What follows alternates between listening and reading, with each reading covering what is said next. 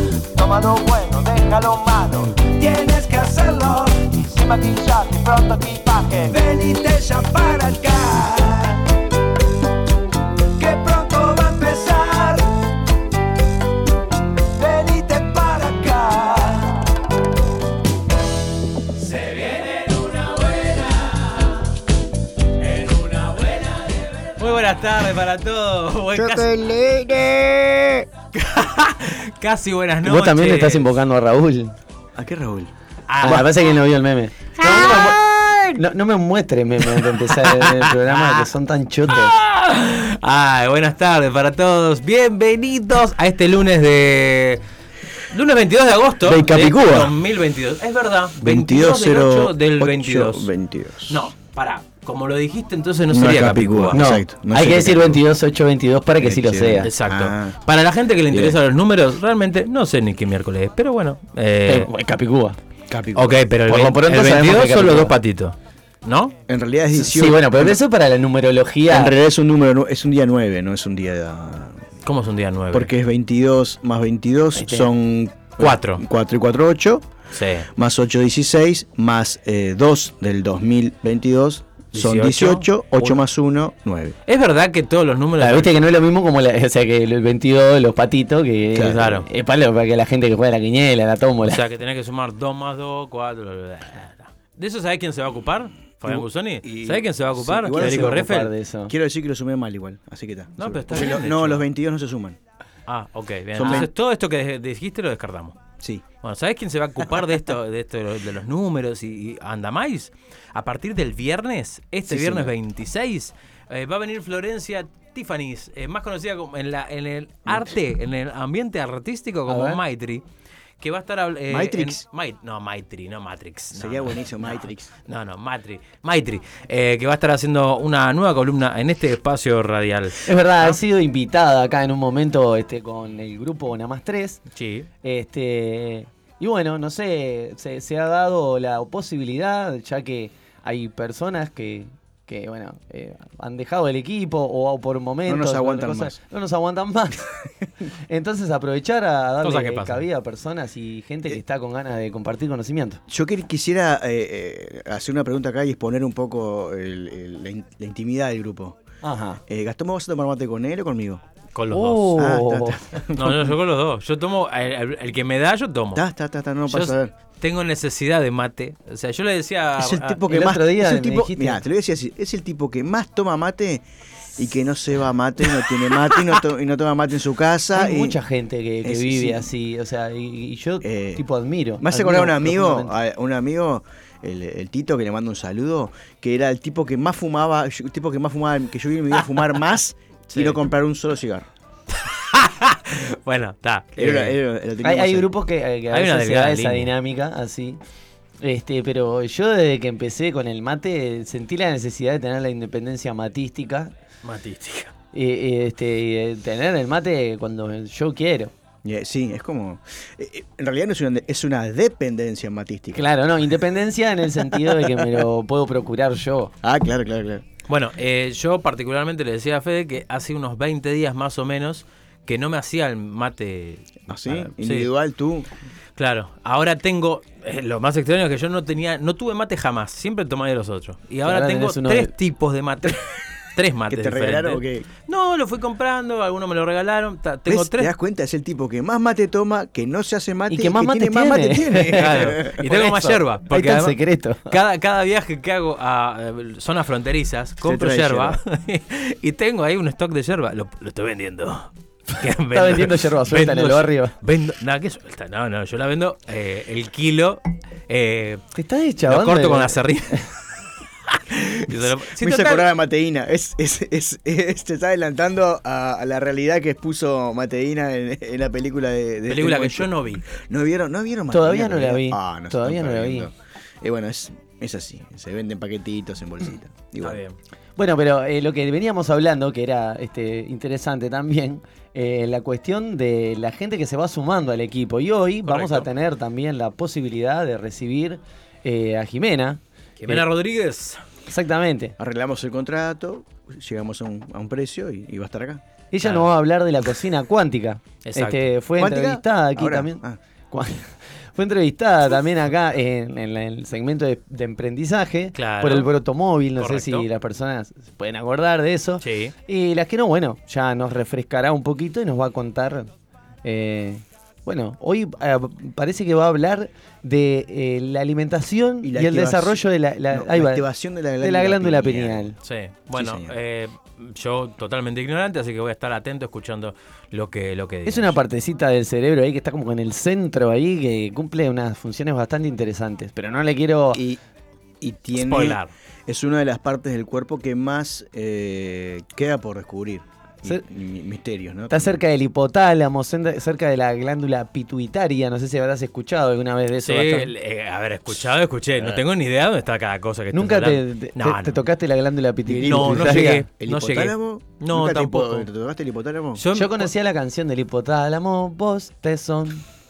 yo cuando me, me limpio las orejas con cotonete pienso que voy a llegar al hipotálamo, al cerebro, pero no, no. No tengo idea, no sé, no sé dónde está. ¿El cerebro? El- tampoco. Es un tema tatú.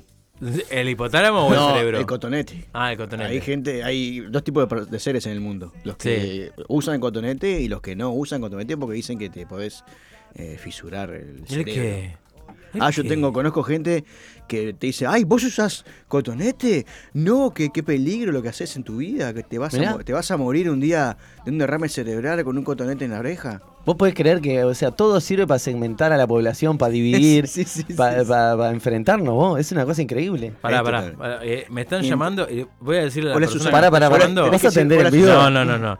No me llamen a- al teléfono porque estoy al aire en este momento. El señor Cremona. Se llama Ariel, pero le- yo le, le- le puse. lo- Cremona le es una. La cremona es por una. fábrica de pasta. No, es un. Sí, ¿cómo es que no? un, Es un postre. Es un postre argentino Claro. que se que come muy la cremona. Sí, no sé si él es familiar de la Ah, gente. está. Iba a la escuela conmigo este muchacho. ¿No querés atenderlo acá No, aire, no, Gastón? y- no, contar que No, porque habla mucho él. Ah, habla mucho. Sí, sí, sí. Habla mucho. Más que nosotros.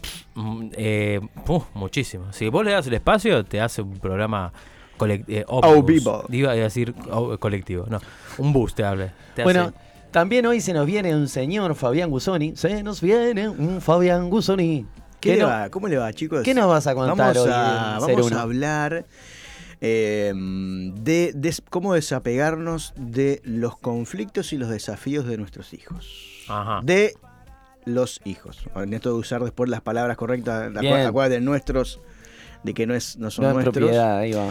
Y eso es una gran, forma una gran forma de empezar a desapegarse de ese tipo. de- Bueno, vamos a hablar de eso, no solo de, lo- de, De los en, en edades tempranas, sino algunas personas ya con sus hijos bastante entrados en años, por no decir otra, o- otro Boluditos. calificativo, Dale, boludito. este, como que nos cuesta a las madres y a los padres a veces y mucho más a las madres, los padres somos una- unos seres despreciables. Desamorados.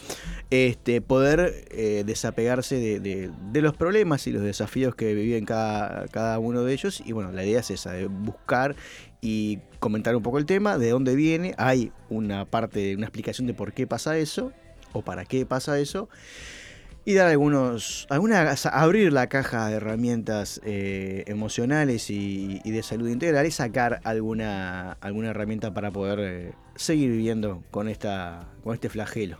Bueno, el, flage- el flagelo de los niños. Bueno, no sé, él dijo eso. Yo interpreté eso. Y para el cierre de este programa, Para el cierre de este programa tenemos una columna de emprendizaje. Una Sí. columna de emprendizaje con Soledad Piazza, sí. este, que nos va a venir a contar sobre eh, Cultivo Hogar, que es su emprendimiento. Ok. Este, ella es una persona es- que se ha egresado de la Facultad de. Agronomía, sí.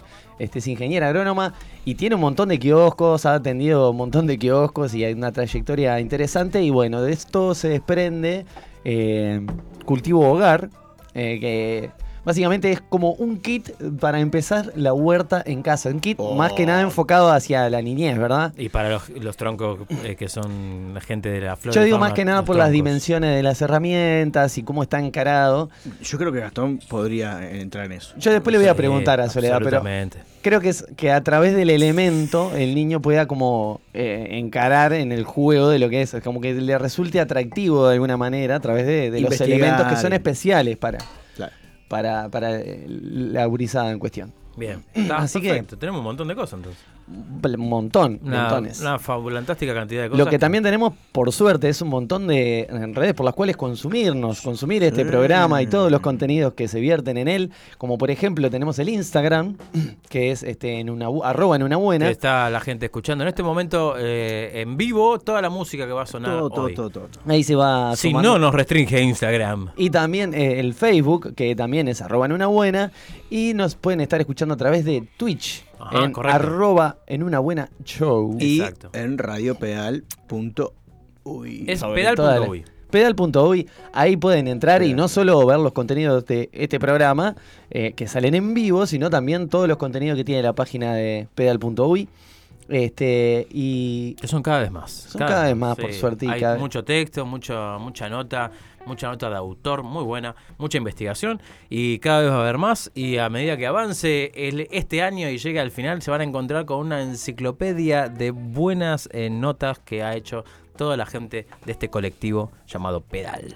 Ahí va, bueno, y para comunicarse con nosotros, por eh, bueno, cualquier mensajito que quieran mandar a las invitadas, a la gente que haga la columna hoy, cualquier duda, es al 095069949. Ahí se pueden ir conectando también con nosotros. Sheila a través del Instagram ya saluda, así que le Sí, me mandamos co- un comentó a través del WhatsApp que está escuchándose el Instagram distorsionado. Distorsionado, bueno, Sí, entonces ahí, vamos a evitar. Saldrá un Gastón Pinela con su valija de herramientas a toquetear los cables, a cinchar ahí a ver qué pasa. Bueno, entonces lamentablemente la gente que está escuchando en Instagram no va a poder escuchar lo que vamos a escuchar a continuación. En esto de, de esta dictadura eh, eh, musical, eh, el- a la que los someto hasta que vuelva Paula de Alba, eh, voy a hacerle un pequeño homenaje durante toda la jornada de hoy a un señor que está cumpliendo hoy 61 añiñitos. Y ustedes dirán, ¿quién está cumpliendo 61 añitos? ¿Quién no- está no cumpliendo todavía. 61 añitos? Bueno, el señor Andrés Calamaro. Ah. Un gran, eh, para mí es uno de los incomprendidos de la uno música. dice Andrés Calamaro, un gran puede poner un montón de Sí, adjetivos. sí, bueno, yo creo que en, lo- Argen- en Argentina, por lo menos, es uno de los grandes. Te puede Sí. gustar o no, que es otra cosa, pero no podemos negar el- la trayectoria y. Por eso digo, un gran, un montón de adjetivos al lado de ese gran. Sí, sí, sí. Es un tipo que ha, ha sabido hacer música eh, totalmente comercial, que le ha ido muy bien, ha- y ha hecho música que la gente como que no reconoce, no registra como de él, pero que es muy buena música. Eh, y tiene sus detractores, como todos los músicos. ¿verdad? ¿Has sabido insultar al público uruguayo también? No, eso es momento? falso. Yo estaba en ese momento que es falso. ¿Falso? no- Genial, sí. mejor. Es mejor que ¿Es una fucking news? Sí, ¿Es, una fucking news? Es una ¿Qué fucking más? news, ¿Qué exacto. Me, gusta, No, me, no, me no gusta. Reivindiquemos acá una persona como Andrés Calamaro que ha sido desnostada. Yo no sé si reivindicarlo del todo. Bueno, Bueno, es lo que en ese- dijo. en ese sentido, en ese, en ese, En sentido. ese No sé. momento, él lo que pidió, le dijo literalmente: Canten dame, vos. dame calor Montevideo. Nada más. No dijo nada más. Y bueno, está. Y la gente empezó Sí. a buchear. Dame calor. Dame calor Montevideo. Capaz que ¿eh? quería un abrazo él y, Y era una noche. Que era, que era julio, que era. Era creo que septiembre por ahí, pero estaba Era en el. Prado, estamos de acuerdo, ¿no? Mm, ¿No? ¿No fue en el Prado? eh, No, ¿No fue en el era en el velódromo o alguna cosa. No, el teatro de verano, si no me equivoco. Bueno, Lo que pasa es que el teatro de verano es lo más frío que hay para ver rock. Perdónenme. Es lo más antagónico que Sí, puede haber el nombre que bueno. tiene ese teatro. Sí. De- no tiene Porque nada de yo debo haber dos días en el año que te hace calor ahí. Te entra el chijete por todos lados. Sí. O sea, en cualquier momento del año. Yo lo Yo- vi, la, yo la última vez que lo vi, lo vi en el velódromo y fue un, un espectáculo digno de, de- de participar. Mm. De, Ahí. de que te ibas a subir al escenario. a No, no, no, pero ahí en el, en el Pogo, ahí Ah, en Pasto, bien, estuvo muy interesante. O sea, hubo, ca- hubo calor y, hubo- y fue, estoy hablando que fue eh, fines de abril, principio de mayo fue ese toque. Bueno, ahora vuelve en noviembre para, para hacer un, como un cierre de gira. Una gira que viene haciendo todo el año 2022, bastante interesante por Europa, también por toda la América Latina. Eh, y hace poquito se estrenó, que les- se, los, se los recomiendo para ver en Star Plus, eh, en la plataforma de National Geographic, la, la bio, BIOS, eh, y Vidas que cambiaron la tuya. Es la historia de Andrés Calamaro, resumida, obviamente en una hora y media y que muestra todo su eh, andamiaje, Trayectoria. sí, toda su trayectoria musical. Claro, tiene tremenda trayectoria, pero eso, yo las últimas veces que lo, que lo escuché hablar, tipo en una entrevista o lo que sea, delira al hombre, o sea, está en Narnia, está en Ganímedes, o sea, no sé. Bueno, una cosa no quita la otra. Lo que vamos a hacer ahora solamente es escuchar eh, parte de lo ¿Qué hacías vos, Fabián Guzena, a los 21 años? ¿En serio querés que te diga? Bueno, a ver. No, a los 21 estaba, estaba emprendiendo mi vida en Costa Rica. Era el primer año de, de que estaba en Costa Rica. Federico Riesel. ¿Por qué Y a los 21? Detonando mi Vos, cuerpo. pero, ¿no? vos decime qué hacías a los Me 21. estaba preparando para recibir a mi primogénita, básicamente. Ta. Eh, Trabajabas y trabajaba, sí, por suerte. Y bueno, intentaba dedicarle parte de mi vida a la música. Yo me dedicaba la mitad del tiempo a tirar cartas debajo de una puerta y la otra mitad a hacer denuncias por robos. Porque ¿Carta me española o carta.? No, no, no, Ah. carta de estados de puente. Tiraba así de por abajo. ¿Saben lo que hacía el señor Andrés Calamaro a sus 21 añitos? ¿Qué? Componía una canción que vamos a escuchar a continuación, que es parte de, de la- no sé, de las canciones que han han sonado hasta de canto y han tenido más versiones de la historia de la Argentina, y que tiene 40 añitos esta canción. Y lo que vamos a escuchar es de Los Abuelos de la Nada, compuesta por Andrés Calamaro, la canción Costumbres Argentinas, y dice así. Vamos a cantarles un estreno, eh, ya el segundo estreno. Se llama Costumbres Argentinas y dice así.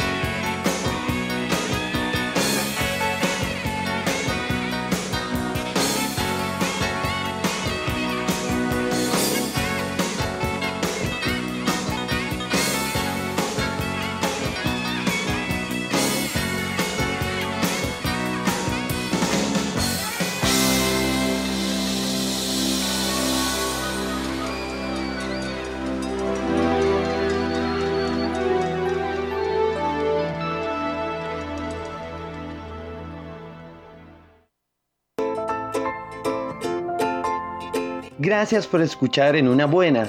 De verdad, te lo digo en serio. Podrías estar viendo la tele, aunque tengas claro que casi nunca encuentras nada interesante. O podrías estar dando de comer a tu dragón, si tienes uno en casa, claro. Pero decidiste escuchar en una buena, muy inteligente de tu parte.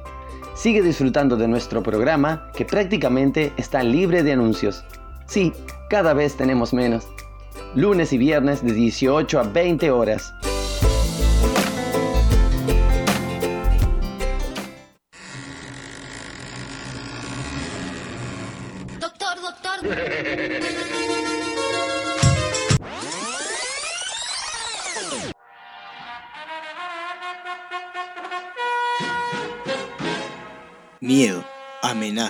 Lucha y prevención.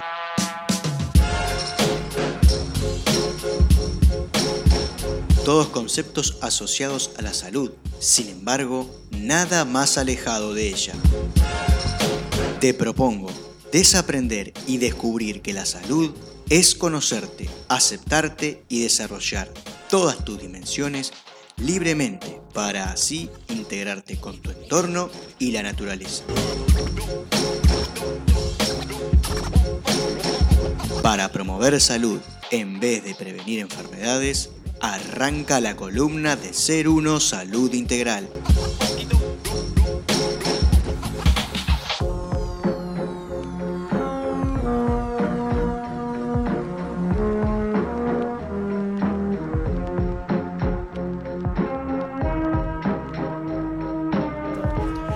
Muy bien, bueno, volvemos a En una buena, volvemos con Fabián Gusoni y se suma nuestra querida eh, compañera nueva de trabajo. Hola, hola. Nunca sé cuándo decir hola. Cualquier Eh, momento. siempre- Ahora. Siempre es un buen momento. Cuando es el aire. Ah, hola. Hola a todos. Jimena acá, un gusto.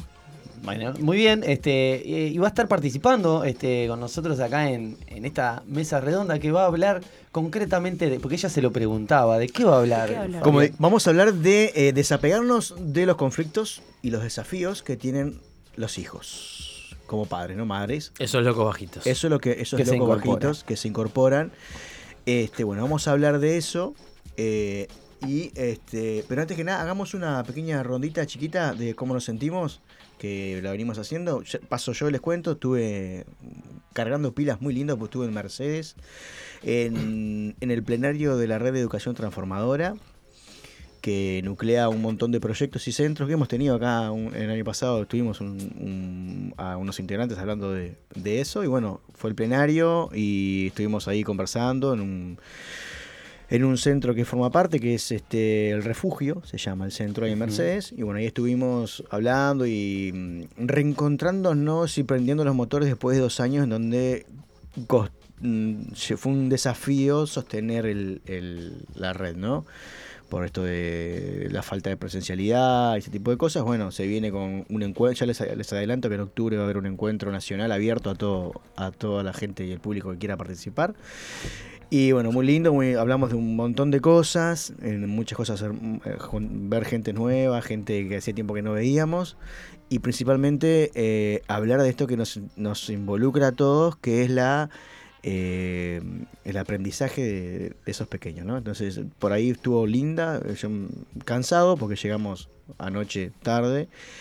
Eh, No hubo choque con asado ni nada por el estilo. eh, hay un vecino que me tenía como loco en al lado que casi rompo la pared.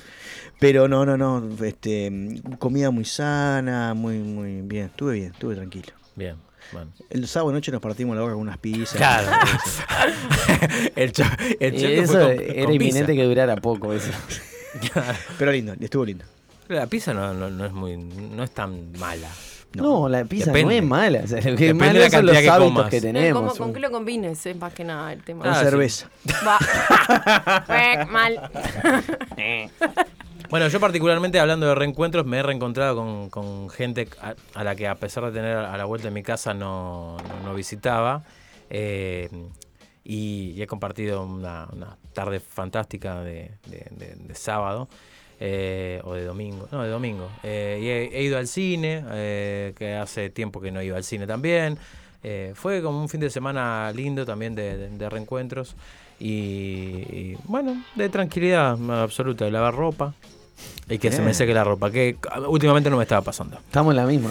Estaba lavando ropa y se me, me quedaba toda húmeda. Sí, no, fue un momento complicado. Yo en mi casa también, como muy, muy, muy tranquilo, este, bueno, aprovechando en cierto punto eh, una- un impas eh, involuntario laboral que se está dando así de tranquilidad, bueno, para hacer trabajar otras cosas, para encarar cuestiones un poco más domésticas y para intentar también encarar cosas por otro lado, ¿no? Este, desarrollar nuevas herramientas y, y bueno, aprovechar para hacer esas cositas que uno nunca tiene tiempo de hacer. Esas cositas ricas. Esas cositas ricas que uno no, no tiene siempre tiempo de hacer. Bueno, yo este, vengo de un fin de semana súper lindo. Eh, estamos bueno con la comunidad, tuvimos una reunión porque estamos organizando una fiesta para la primavera que ya le- les contaré más adelante. Será el primer evento de varios en el Planeta Libre, ahí en Piriápolis. Eh, así que nos vimos con todos los compañeros, con los que están en el exterior hicimos Zoom. Y como que hacía tiempo que no hablábamos de, de lo que nos unió y fue muy emocionante como renovar el foco para no perdernos en, en otros intereses que a veces se mezclan y fue muy lindo. Así que estoy como muy motivada. ¿Qué más? Bien. ¿Qué más? Bien. Eh, la columna anterior, que fue hace como dos o tres años. este, Sí, quizás semanas, ¿no? No, hace dos semanas en realidad. Este, bien, estuvimos hablando de la muerte. Y bueno, y principalmente hablamos de eso que nos genera el, el apegarnos a, eh, a, las a los otros seres, ¿no? Eh, El, el- gran- uno de los grandes desafíos que tenemos a la hora de, mm, de transitar esa experiencia es el hecho de que nos apegamos a, a los seres que nos rodean como que son propios. Y una de las cosas que, que hace eso es la manera que lo, en que nos expresamos para con ellos o que decimos. para- por eso es- me pareció bueno esto de decir los y, o los y las hijas o hijos Y no nuestros hijos. ¿Se entiende? Por esto de que no son nuestros. Eso, eso es fundamental y es una de las principales herramientas y de las primeras herramientas que uno debe eh, entender a la hora de poder empezar a desapegarse de eh, los vaivenes que puedan tener eh, los pequeños a la hora de, de transitar su vida. Sí. Y por ahí me imagino que no tiene nada que ver, por ahí hay personas que están pensando decir, bueno, deslindarse de la emoción de nuestras y de nuestros hijes, ¿no? No, claro, Digo, y, y que no es así tampoco, sino es como No dejarlos dejarlo que transiten, ¿no? Y, y tratar de no hacerse lo propio, de no tomárselo personal. Hay eh, en educación, eh, que es un, es un área que yo vengo trabajando desde 2010, trabajando en, en colegio, eh, siendo auxiliar maestro, trabajando como acompañante terapéutico, luego cuando empecé con la, con la tarea esta de, de la nueva medicina germánica, la biodecodificación, eh, acompañando a madres principalmente, porque los padres somos muy cagones para todo este tipo de cosas, Mm. este, en la crianza. Eh, lo primero que se habla es los, cualquier extremo es, eh, no es, nefasto. Para, para- Todos los extremos son malos, Todos ¿no? los Todo lo de extremos. la- Desapegarse en el eh, lo que vos decís. Que no es Eh, desentenderse. No es desentenderse, no es tener una actitud negligente o, o apática ante las situaciones que, que les toca experimentar eh, en, en la vida, sino que tiene que ver con otra cosa. Desapegarse es parte de, de otra situación. Primero, de que y entender por qué pasa esto. Y principalmente hay un tema que yo les digo y les dije en la venta que a las mamás les cuesta mucho más que a los hombres El desapego. el desapego. Por una razón biológica y que es que eh, forma parte, durante la gestación, forma parte del cuerpo de la madre, al estar conectado al cordón umbilical, eh, es parte biológica, en cierto sentido, de la, de la madre. Como Y a- que es más normal sentirlo como propio, así en algún Exacto. punto, ¿no? Entonces hay una, ya hay una sensación de que para la madre de, que eh, lo que, de que ese ser que está eh, adelante de ella es parte de ella. Y eso agrega lo que ya dijimos, que todos hacemos eso, hacemos, proyectamos en, en- en ese ser, sea un, un hijo, una hija, un, un amigo, una madre, lo hacemos propio. Más si es algo tangible que lo tuve dentro de mi cuerpo, ¿se entiende? Entonces, por eso es principalmente uno de los grandes desafíos que tienen mucho más las mamás que los papás. Como decimos siempre, hablando de generalidades. Hay- puede haber más ma- madres que son Más mucho más desapegadas. desapegadas y hay padres que son mucho más apegados a la situación. ¿tá? Este, ¿Qué pasa también? Que lo hemos hablado cuando hablamos del proyecto Sentido. Que si quieren los que están escuchando, pueden entrar al Spotify de En Una Buena o el de Ser Uno y van a poder encontrar el- la columna donde hablamos específicamente del proyecto Sentido. Y una de las cosas que hablamos del proyecto Sentido, que el, el ser que se está gestando siente lo que la madre siente. No es que siente, ay, mi madre está sintiendo esto. No.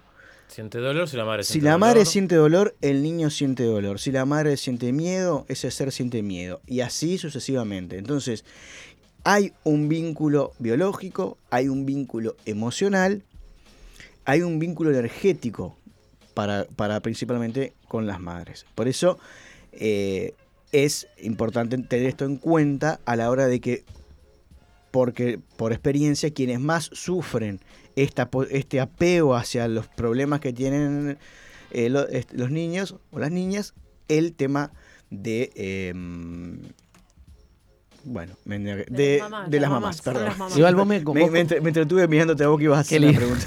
sí. Viste que ya me veía venir que venía Sí. con una pregunta.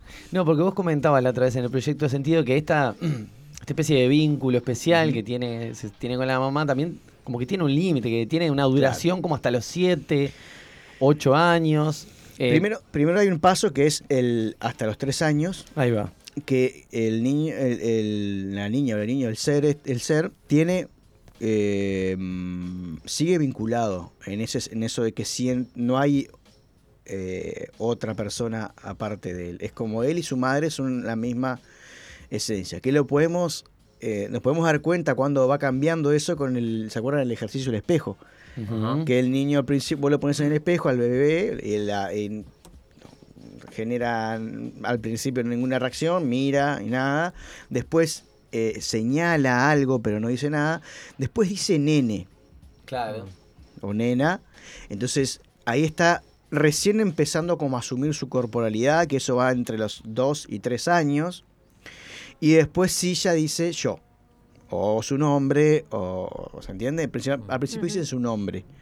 Dicen Fabián. Sí. Se llaman Fabián. Ponele que puede variar en algunos. No, si dice señales, dice Fabián y no se llama Fabián. Ahí hay un pro- Hay un problema, claro. No, bueno, pues, ah, em, eh, O no, aunque, no, te aunque no creas, eh, eso es un- ha pasado y es un signo de. Hay un, es un Señala, le dice Fabián.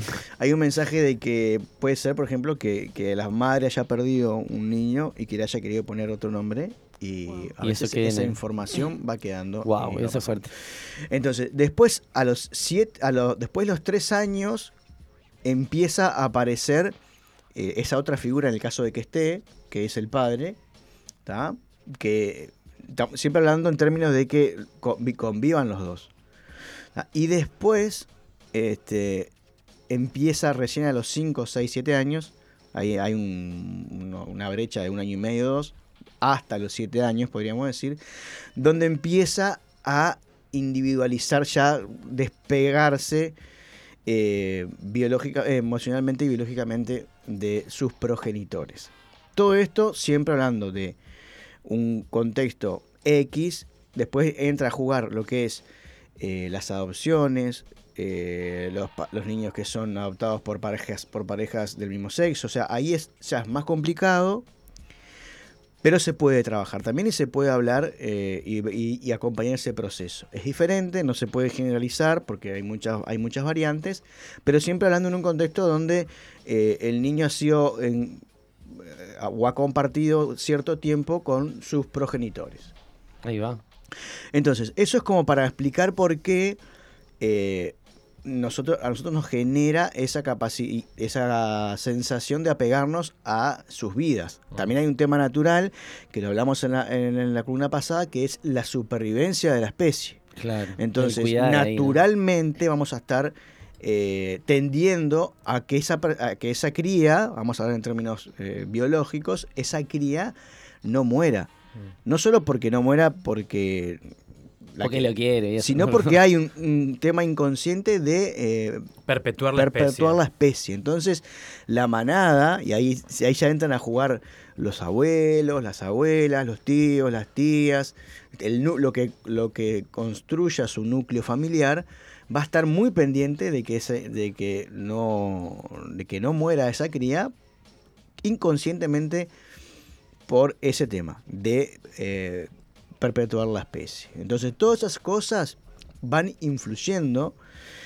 A eso hay que agregarle ya nuestros, que ahí es cuando entra, ya entra, nuestras propias eh, necesidades no satisfechas en nuestra niñez. O frustraciones también le podemos decir, ¿no? Que, pues, que por lo general derivan en frustraciones. Ajá, Si un- siempre claro. que hay un conflicto emocional, hay, eh, desde la terapia que yo abordo, es porque hay una necesidad emocional no satisfecha. Una carencia emocional se llama. Entonces, eso puede generar frustración, angustia, eh, ira, lo que, cualquier sensación que a mí me desequilibre emocionalmente. Entonces, ¿qué pasa? Aparece esto de que no quiero que, que él o ella viva lo que yo viví o experimente lo que yo viví o X cosa que también empieza a influir en, en esto de es como que cada vez se va a hacer, nos vamos pegoteando más a ese ser y lejos de hacerlo un ser Autónomo, autónomo, independiente. independiente, termina siendo estar rodeado por un montón de eh, programas, de mm, creencias, de sensaciones que, que los adultos le, le Le vuelcan, Claro, le inculcan. le ¿no? inculcan. Entonces, eh, cada vez más es como que es al revés. El niño viene, la niña viene lo más independiente posible y lo terminamos haciendo cada vez más dependiente de nosotros. ¿Por qué? Porque también hay esto que hablábamos nosotros, que es el construirme en esto de que solo soy esto, solo soy padre. Entonces cuando el niño, se, en esto de que es mi hijo, cuando el niño se va, cuando el niño no me necesita, o la Dejo niña, de ser útil. ¿y ahora qué hago?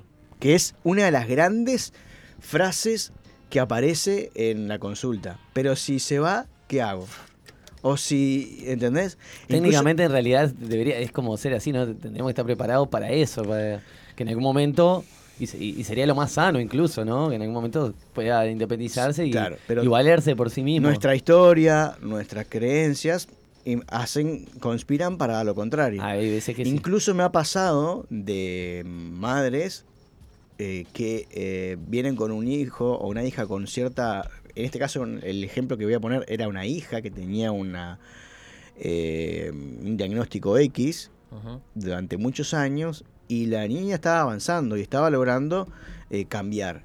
Y en un momento la madre llega muy angustiada y bueno, empezamos a trabajar en la consulta, no sé qué, no sé cuánto, y la frase de, su, de, su de la madre fue esta. Si ella se cura, ¿yo qué hago? Porque Claro. ella había construido su vida pensando en que iba a tener que cuidar a esa hija por el resto de su vida. Entonces, a ese punto llega el hecho de eh, condicionarnos a la hora de apegarnos Se da a- vuelta la necesidad.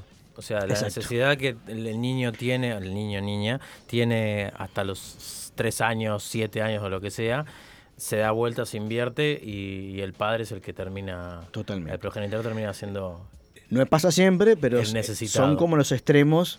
Pasa mucho con, la, con las familias que tienen eh, hijos o hijas con discapacidad, con- o sea, que, claro, absorbe tanto y se convierte tanto esa realidad en parte de la vida y en parte de la cotidianeidad de esa familia que termina siendo el sentido de la vida para esas personas. Claro, sin duda debe ser mucho más difícil en- encarar justo con, con- con niñas y niños con, con diversidad funcional. Y, y- y claro, y no, y no apegarse tanto y no tener miedo que le pase nada. O sea, que en, en cierto punto lo más difícil de todo esto es encontrar el equilibrio del camino del medio. El camino del medio en- y en realidad en tener en cuenta otra cosa, que eh, lo que yo voy em, voy viviendo con, con angustia, con conflicto y no, y no de una forma sana, después lo paso, supongamos que eh, una familia que tiene dos, dos hijos, uno con una dificultad y el otro, la otra, sin ninguna dificultad, la otra hija o hijo va a heredar todos esos miedos, todo ese programa de, que la forma de criar a un pequeño es eh, desde ese lado, ¿no? Desde el miedo, desde la angustia, desde es mi, ese es mi único sentido en la vida. Entonces, ni hablar que hay casos que, por ejemplo, traen a, sus, a, a- a familias que inconscientemente engendran un bebé. eh, para reparar el, el bebé Sí, la pérdida anterior. dañado, entre comillas, ¿no? Una pregunta, Sí, los niños con síntomas, eh, como decías vos, programas, en- no enfermedad, sino un síntoma corporal, ¿es de la mamá siempre o los niños pueden traer algo No, personal? No es, no es siempre de la mamá. Pues yo había escuchado, o sea, tenía esa duda, por No. eso te...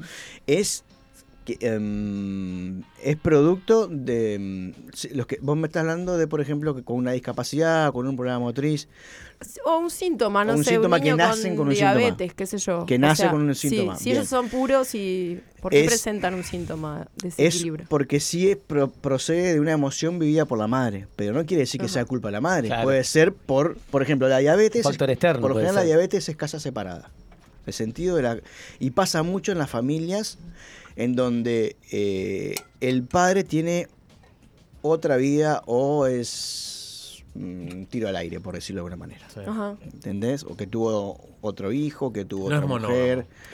No es, no es muy apegado a la, a la, a la monogamia. Entonces, claro, quien, lo, su- quien sufre eso es la madre.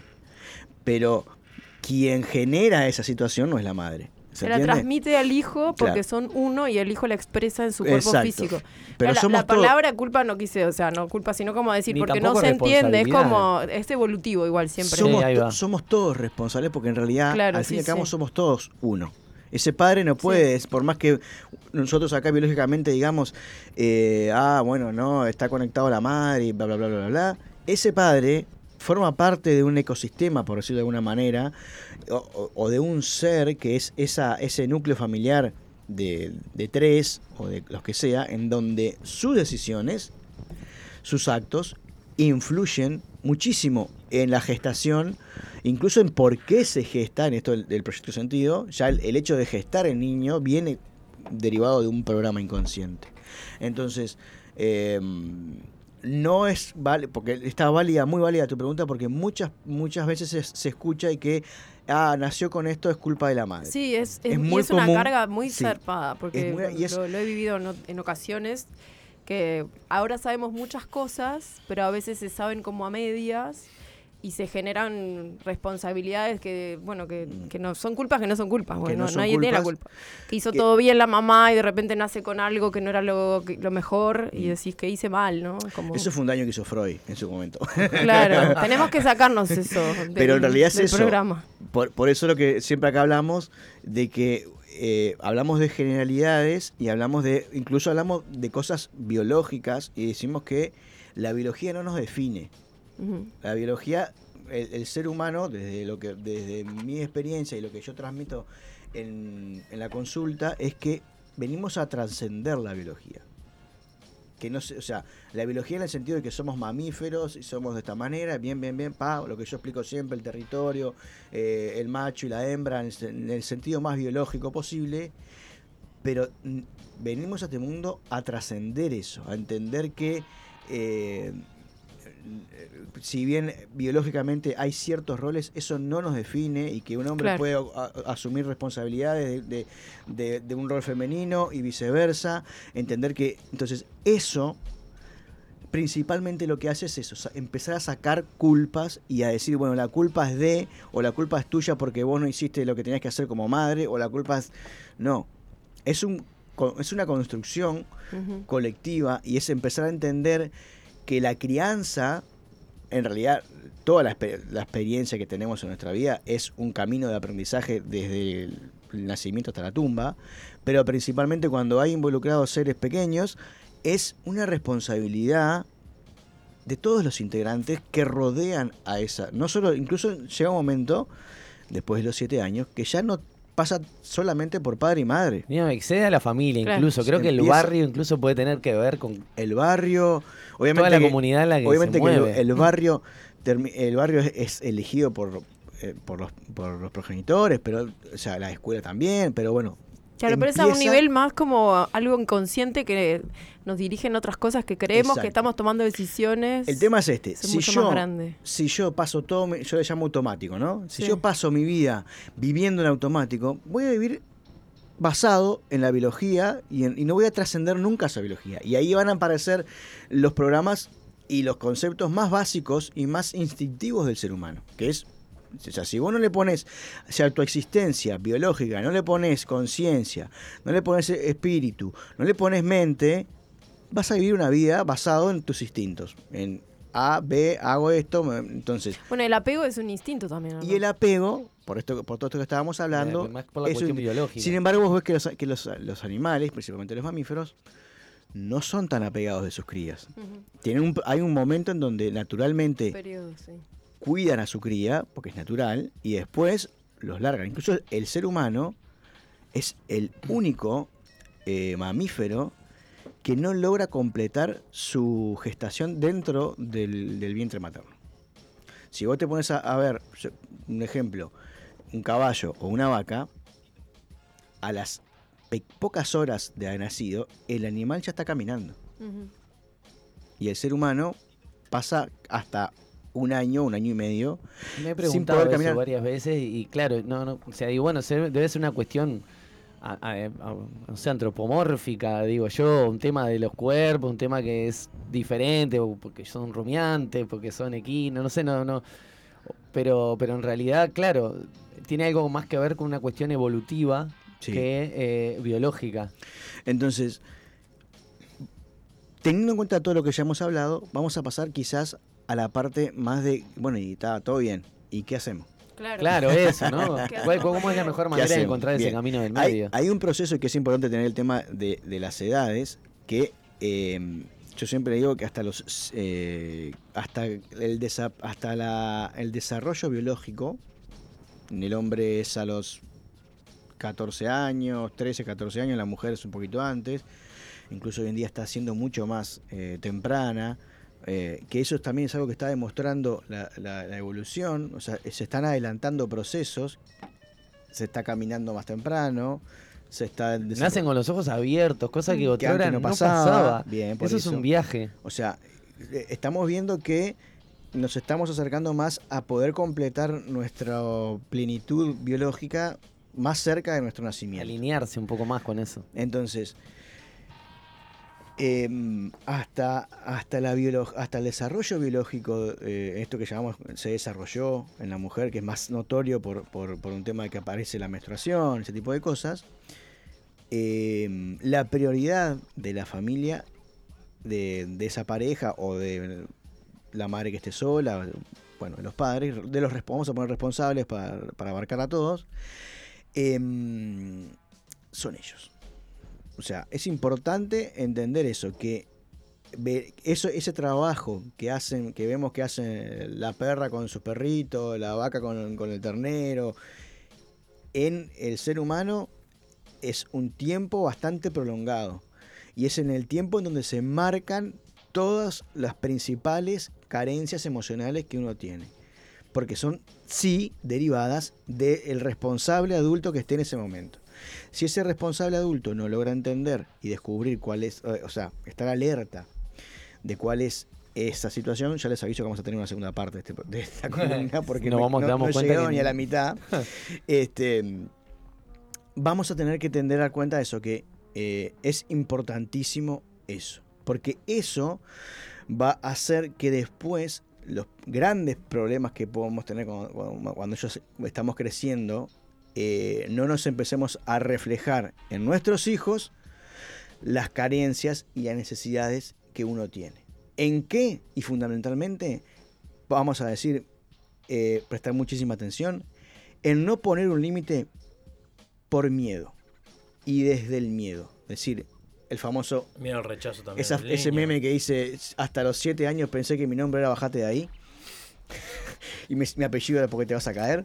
bueno, Claro. entonces, este, cuando uno empieza a poner un límite o acostumbra a poner límites basado en el peligro que, puede prevenir, es cuando empieza a marcar esa situación de, eh, de miedo y de que algo hay atrás. Y por lo general termina haciendo lo contrario, termina generando un sistema. ¿Y qué pasa con ese límite? Ese límite, el niño está conectado energéticamente, no entiende que es un límite. Cuando el límite es desde el miedo, no hay límite. Hay una inyección de miedo. claro, se traduce el inconsciente, que siempre hablamos acá, ¿no? Que no entiende este, de lo que es un límite, de lo que es Lo el que es miedo, real y de lo una- que no. lo que es real y lo que no, exactamente, como dice Gastón. Entonces, claro, el cerebro entiende que si haces esto, te va a pasar tal cosa. Y te va a pasar seguramente, ¿no? Y, y lejos de de- de- del mensaje que recibe ese pequeño de que me están cuidando, es mi padre me está generando más miedo. Porque el, el ser que sube a trepar un árbol no lo sube con miedo, si no, no lo subiría. Empezando por ahí. Entonces, vos ya le creaste un miedo que ese, que ese ser no tenía. El, Ah, probablemente el ser, el ser miedoso le gana al ser curioso. Probablemente si se sube y se Sí, cae. totalmente. Ahí él tiene su propio miedo al cual vencer después de haberse caído. Y después de que tiene que levantarse y ver a dónde se lastimó. Pero bueno, ya no sería infundado, sino su propio miedo, pero a través de su experiencia, no a través de la experiencia de los demás. Claro. Uno lo que tiene que hacer, en, la- en el caso, por ejemplo, yo les pongo el caso puntual de mi- mis hijos, por ejemplo, mi hija y mi hijo, eh, empezaron a usar toboganes de muy pequeños. Toboganes altos desde muy pequeños. Entonces, muchas veces escuchábamos el comentario de, "Ah, ay, que está subiendo esos toboganes altos, ¿viste? Entonces nosotros lo que hacíamos era acompañarlos y en caso de que se cayera, eh, evitar el- la caída o si se cae, bueno, estar ahí eh, eh, para acompañar. Porque ¿qué pasa? Que es algo que vamos a hablar y la imagen de, de trepar el árbol o de trepar el tobogán la vamos a usar incluso hasta el- en, en aquellos que tienen hijos grandes, 30, 40 años y que hasta el día de hoy siguen sufriendo porque eh, se sigue cayendo del árbol, ¿no? Y es esto de que por más cosas que vos hagas, nada te asegura que no se caiga el día que vos no, no lo vas a estar viendo. Entonces, es importantísimo esto, el acompañar en vez de hacer como una especie de terrorismo familiar, o de terrorismo de la situación, de que si haces esto, te va a pasar esto.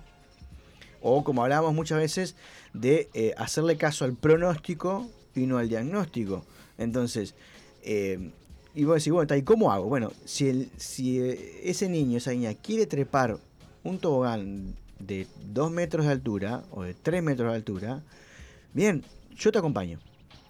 Y te acompaño, estoy al lado tuyo, y subís, y bueno, y ve hasta dónde podés ir, y hasta acá, bueno, no- pero siempre, siempre transmitiendo la, el mensaje a ese pequeño de que lo podés hacer. No de que cualquier- no estoy acá porque, por si se cae. No, estoy acá para que logre lo que quiera hacer. Fantástico. Bueno, me imagino que esto tiene un montón más de desarrollo y de. O sea que va a haber una segunda parte. Lo vamos a esperar al señor Fabián Guzoni el próximo lunes con la segunda parte de deslindarnos de nuestras de nuestros hijos, pero no deslindarse de no de hacerse cargo, sino deslindarse de sus emociones, de, de lo que les pasa y ayudarlos a transitar. Así que, Fabián, ¿cómo hacemos para informarnos más sobre este contenido y otros contenidos que nos trae siempre? Bien, eh, si quieren contactar por consultas, 092-464664 en Telegram o en WhatsApp. Eh, están las redes, arroba 01uy en Instagram, en Facebook, en Twitch y en YouTube. Van a tener que esperar hasta el jueves porque hemos sido suspendidos. una Otra semana. vez. ¿Qué hiciste? Eh, bueno, eh, me, me bajaron el documental, ¿se acuerdan cuando hice el informe del, de la OMS? Sí. Bueno, me, me bajaron ese documental y me suspendieron por una semana. Pero qué pillo que sos. Así que, Como la escuela, como la escuela, suspendido. Estoy en penitencia. Estás, en estos semana. momentos en- estás en el rincón de YouTube con los a las orejas las de burro de mirando hacia burro. la esquina. Sí, sí, sí. sí. Ahí va. Ahí, y bueno, está, pero pueden. Es o buena sea, señal. Fabián el Burroni. Canal- el canal se sigue, se pueden seguir viendo los videos que, que ya hemos subido. El, jue, el jueves los invito, si, si el jueves ya me levantan, se supondría que el jueves ya me tendrían que levantar de la suspensión. Sí, Vamos a hablar de eh, escuela en casa. está bien. Está un programa de Cambiamos el Relato y vamos a hablar de escuela en casa.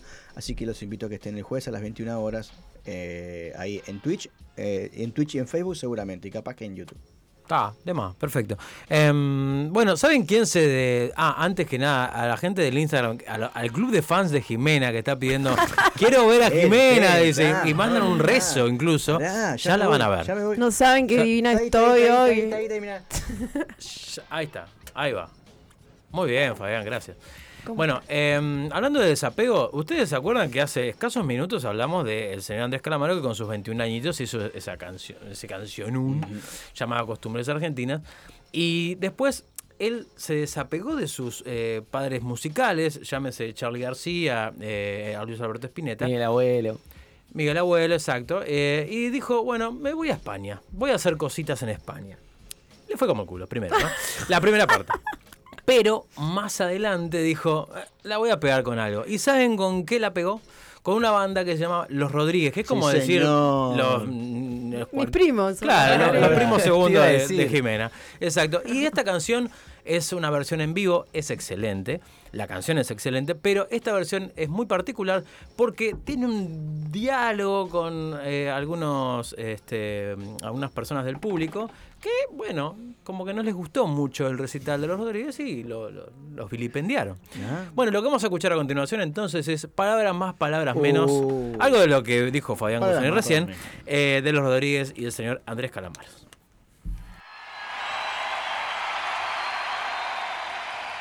Bueno, gracias. Como nos hacen sentir como en casa, o mejor aún, nos vamos a quedar a vivir acá y en la concha y algún día se van a arrepentir de habernos tratado así de bien. Muchas gracias a todos. Muy buenas noches.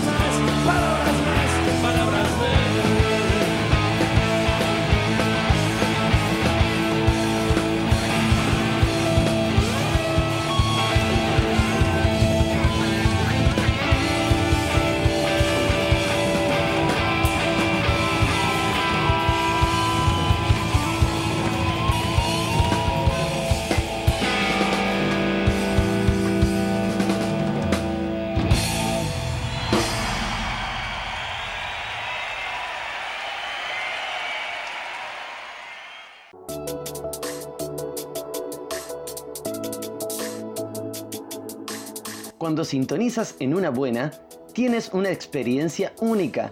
Accedes a contenido que no escuchas en otro lugar, con información incompleta y de fuentes dudosas, pero pensando para que tú te intereses en un tema y lo investigues.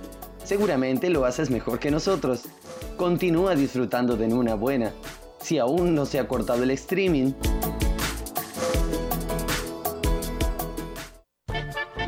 siguiente espacio de En una buena es una presentación de ¿Tenés problemas con la oscuridad? En el campo, en la ciudad, en tu casa, en el edificio. MBC Equipamientos tiene una luz para cada una de tus necesidades. Buscanos en la web o llama al 095 100 020 y no pagas la luz.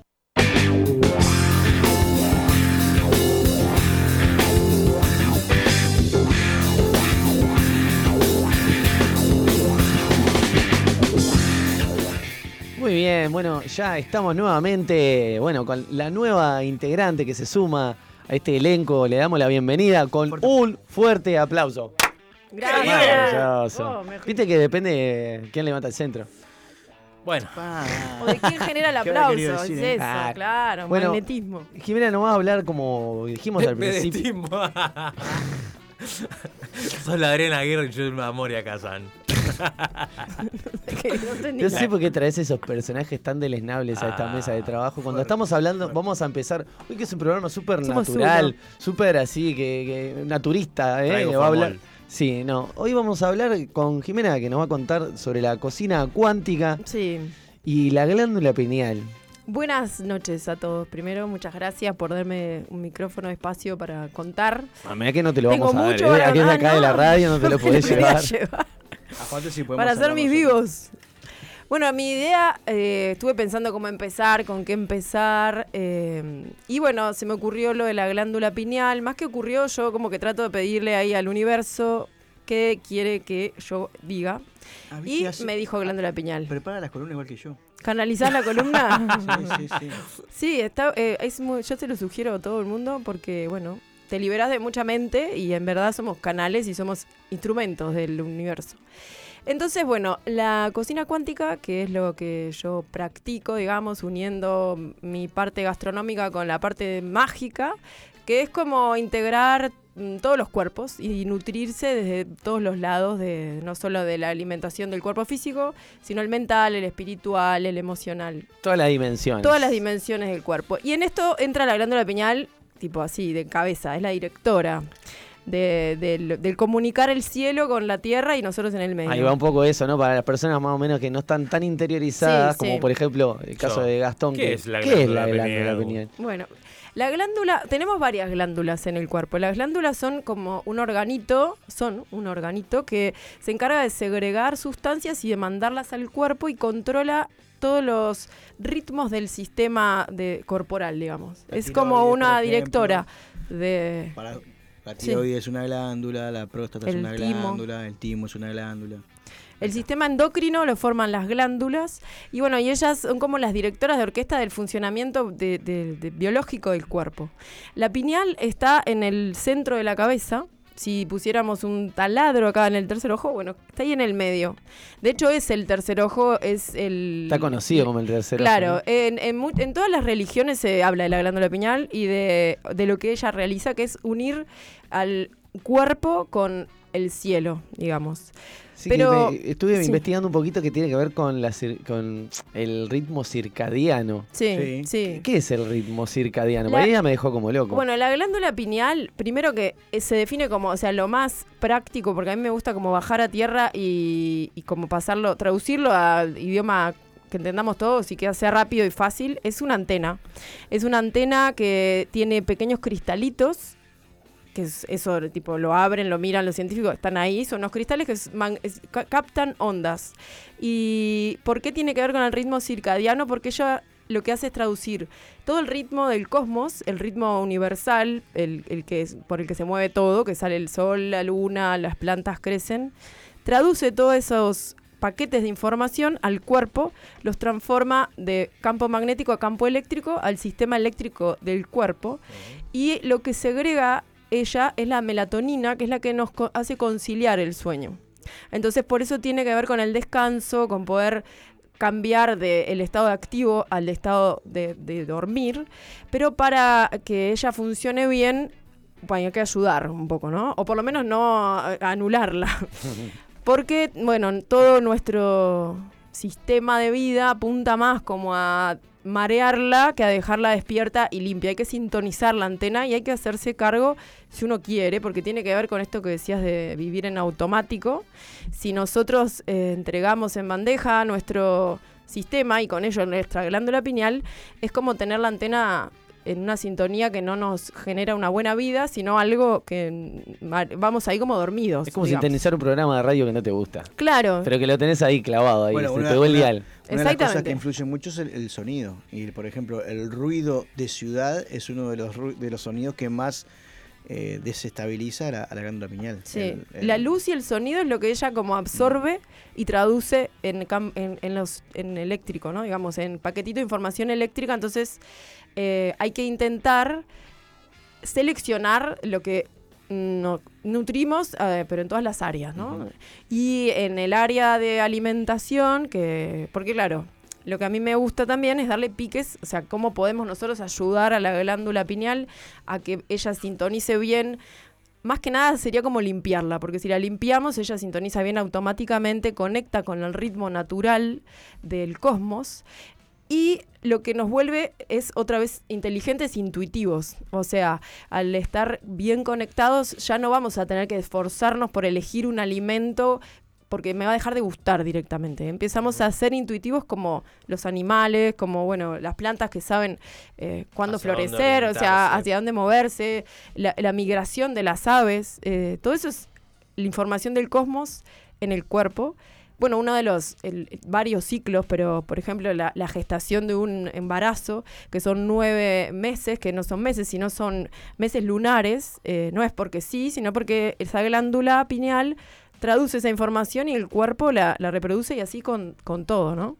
Por eso es también que cuando no hay luz, bueno, que nos dormimos, ahora voy a hablar de lo de la luz, que también es importante, para que ella funcione bien, eh, funciona en, los en oscuridad. Entonces hay que dormir eh, con la luz apagada totalmente. Y no sé si Sí, decime. que lo he, lo he estudiado y lo he escuchado también, eh, el uso de las pantallas está desordenando esa- ese ritmo circadiano y está eh, Sí. porque eh, por la oscuridad, como Sí. pasamos mucho hasta a largas horas de la noche con, con esa luz fuerte Que nos da directo, aparte, da a- a- a directo, entrar acá. está haciendo Sí. también que, que- que funcione de esa Sí. manera. Bueno, en la parte este, de la alimentación, ¿cómo genera la melatonina la glándula pineal? Bueno, ella absorbe serotonina, que la, la serotonina la- es el intestino, el encargado de como de producirla, se digestibiliza, digamos, la digiere el intestino, todo el, todo el tracto intestinal. Y la serotonina entra al cuerpo en comida, eh, o sea, nosotros podemos comerla en alimentos que tienen unos aminoácidos esenciales que se llaman triptófenos. El nombre no importa, pero en sí, eh, ¿qué alimentos son ricos? Bueno, ah, claro, porque yo no voy al supermercado y decir, ¿me das un Claro, kilo de un kilo de triptófano?" coco- ¿Un alimento Coma tus rico- potasio. ¿Un alimento rico en tristóferos? ¿O en cri- o en cristófero? Tri- tristófono, Cristófano. tristófoano. Para hacerlo fácil, eh, simple, todo lo que tiene más vida es lo que tiene más aminoácidos esenciales. Nosotros Lo menos procesado, digamos. Claro, lo menos procesado y lo que tiene más luz solar. Nosotros somos seres que transformamos la luz en alimento y la, como no, o sea, no somos capaces todavía De hacer la fotosíntesis. fotosíntesis, la consumimos a través de alimentos, vegetales, frutas, animales. Los que tienen más luz son los vivos. Los alimentos vivos, que son las frutas, las semillas, los vegetales. La carne es un animal que comió fruta para transformar la luz en vida eh, y no tiene tanta vida, por eso es que hay todo un tema que es- cuesta más digerirlo, cada vez estamos en una... eh, eh, nuestra era cada- eh, está aumentando la frecuencia de la vida de las personas, por eso es que los niños nacen más despiertos, por eso es que nos hacemos muchas preguntas. Entonces no necesitamos sacar de un alimento tan denso la energía, sino que ya somos capaces de nutrirnos con alimentos vivos como frutas, semillas y verduras.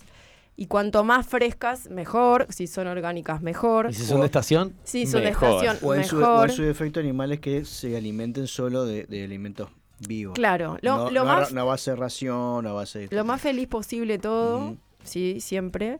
También, bueno, como hablamos, eh, en la- en lo que es la cocina cuántica, tenemos nosotros mucho que ver en eso, en cómo consumimos el producto, con qué emoción lo estamos integrando en nuestro cuerpo, porque eso es, eh, eh, determina mucho si es bueno o malo lo que estamos comiendo. Y eso se traspola no solo a la alimentación, sino a cualquier situación de la vida, ¿no? Sí, En realidad. sí. Cómo decodificamos ese momento nosotros y cómo nos paramos Claro. en ese momento. Sí, si vamos a estar peleándonos con una nueva forma de nutrirnos, no vamos a lograr que la glándula pineal ni que nada sea beneficioso, sino que vamos a estar generando un campo emocional eh, de, de baja frecuencia que nos genera una vida mala, no, no, no feliz, porque malo o bueno es muy relativo. Es eso. Pero, mm, bueno, ¿qué alimentos? Por ejemplo, las porotos, lentejas, garbanzos, todas las semillas, eh, frutas, verduras, la banana eh, tiene muchos aminoácidos eh, esenciales, también las algas, el yodo. Algo importante, las semillas y, y las legumbres cuesta digerirlo, es verdad que son de digestión lenta, hay que comerlos despacio y además hidratarlos. Es muy importante hidratarlos activarlo, para activarlos y empieza ahí la digestión. En el, el- el agua hace que el- la legumbre despierte, empieza a absorber agua y a, a pregerminar, digamos, que se pueden germinar, todos son semillas. Pero eso va a ayudar a la digestión. Sí, está en el caso en el que se puede comer, perdón que te interrumpa, Jimena. No, no. La, eh, por ejemplo, brotes. Los por ejemplo, brotes, sí. de, de, eh, de lenteja Sí. o de soja El mismo. germinado es más- genial. Los germinados son muy buenos porque son pura vida. O sea, es puro sol en forma de hojita porque está tiene toda la potencia. A esa está- ahí va la pregunta. Si es mejor incluso Sí, cuando mejor. los germinamos y, Sí. y con la fermentación. Bueno, la fermentación, eso es otra cosa que eso es... ¿Qué pasa? El intestino es el que produce la serotonina. Si yo tengo un intestino inflamado, si lo tengo con la flora intestinal mortadela, que todo lo que comemos y los nervios la dejan como muy, eh, como, bueno, sin vida, no, no, el, el intestino no puede generar la serotonina. Entonces, la glándula pineal no tiene combustible para hacer la melatonina. Los fermentos nutren de la probiota, que es como el medio sano del intestino. Por eso es tan importante integrarlo, porque eh, lo tenemos muy desgastado. Todo lo que es. eh, el, eh, bueno, el estrés deteriora mucho porque acidifica el cuerpo y deteriora todo el tracto intestinal. La digestión. eh, eh, no sé, el 90% es en el intestino, es súper importante para absorber muchas vitaminas, todo lo que el cuerpo necesita para tener una sangre sana.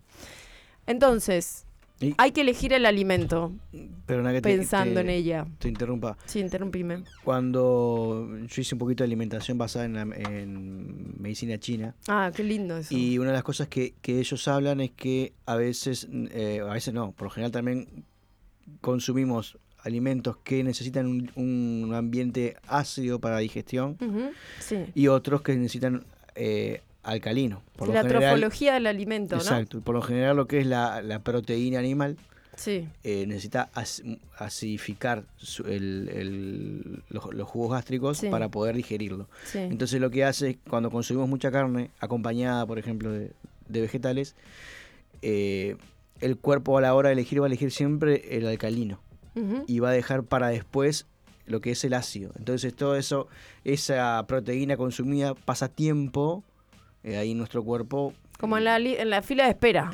y eso genera toda una situación de descomposición Claro. natural que también genera la, la- la posibilidad de, un, de una administración más sana de la creación de... de, de, oxi- de sino- eh, Serotonina. Serotonina. Melatonina. Melatonina, sí, sí.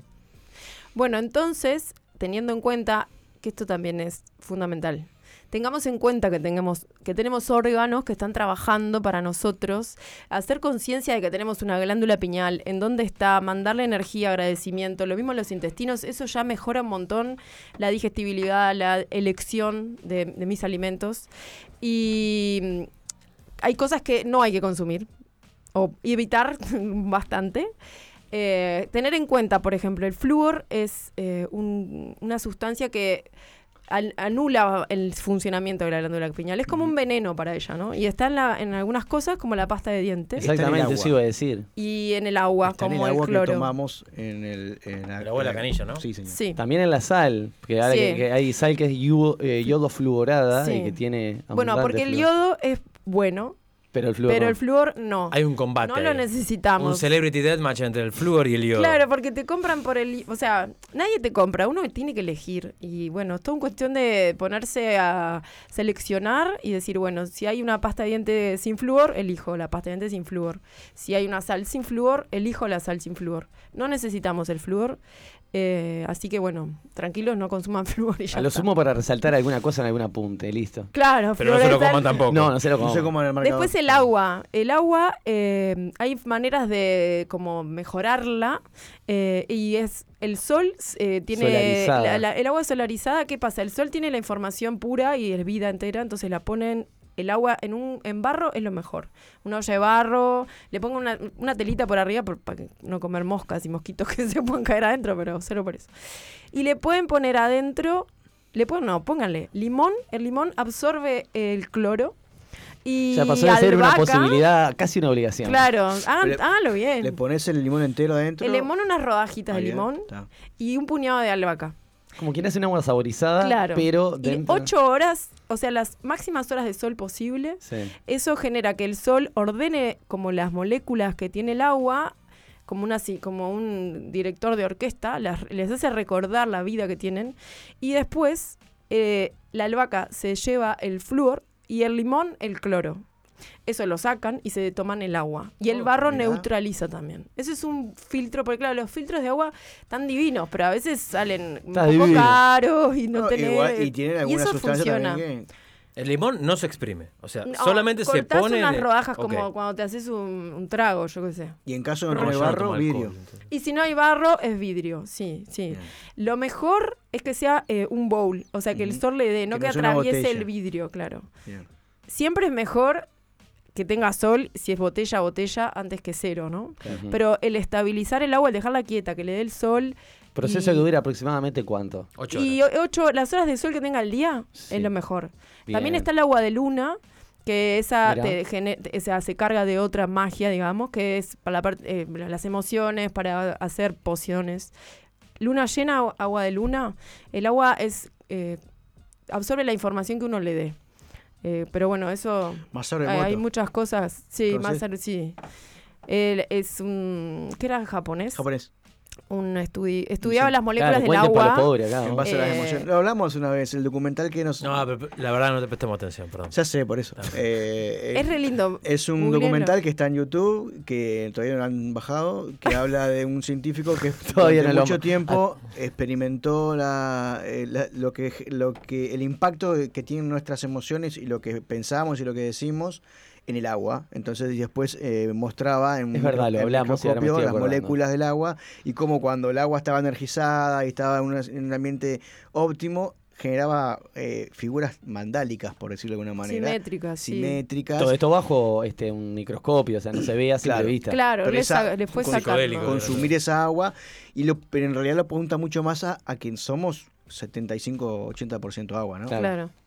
Sí, sí. La, eh, mismo las palabras, bendecir Las el agua, le sacaba fotos a un agua bendita y te- estaba más hermosa, formas simétricas, que lo simétrico Wow. eh, eh, habla de eh, geometría sagrada, Yo que también en, es en- otro en De Perú, orden. en un lugar. orden, que orden lo- el- universal. ¿Vieron el dispensador de agua, los, los bidones? Sí. Había eh, comprado una marca que venía con palabras Ah, qué bueno. alegría, amor, emoción. Bueno, yo, yo los invito a que hagan esas cosas porque funciona. Seguro, seguro, seguro. Porque además cuando uno ve la jarra con la palabra, ya la lee, ya le está mandando esa frecuencia. Entonces es automático, es todo el tiempo y, y estás eh, generando una, eh, una conexión especial con el agua y en un acto muy simple te mejora la vida y despertás todo tu cuerpo, bueno, y la glándula pineal también. Y además de a través de la alimentación, Jimena, ¿qué otra cosa podemos hacer como para estimular de alguna manera la glándula pineal? Bueno, una de las cosas que estimula la glándula pineal es el divertirse. El gozo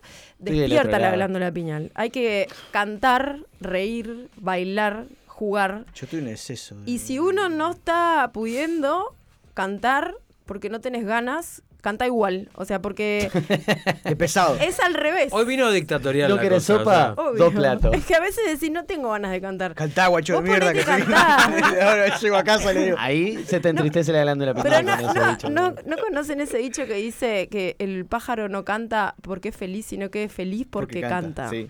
Y va por ahí el viaje, ¿no? Es como, bueno... ¿Qué fue eh, primero, el eh, canto o la- Vos agradecé, primero agradecé sin ganas y a la semana vas a sentir que estás porque vas haciendo como un camino, un circuito. Hay Entonces conectar con el gozo... Hay una ruptura de creencias Despierta. y volver a crear hábitos diferentes también. Sí, sí, es- sí, es, es por ahí.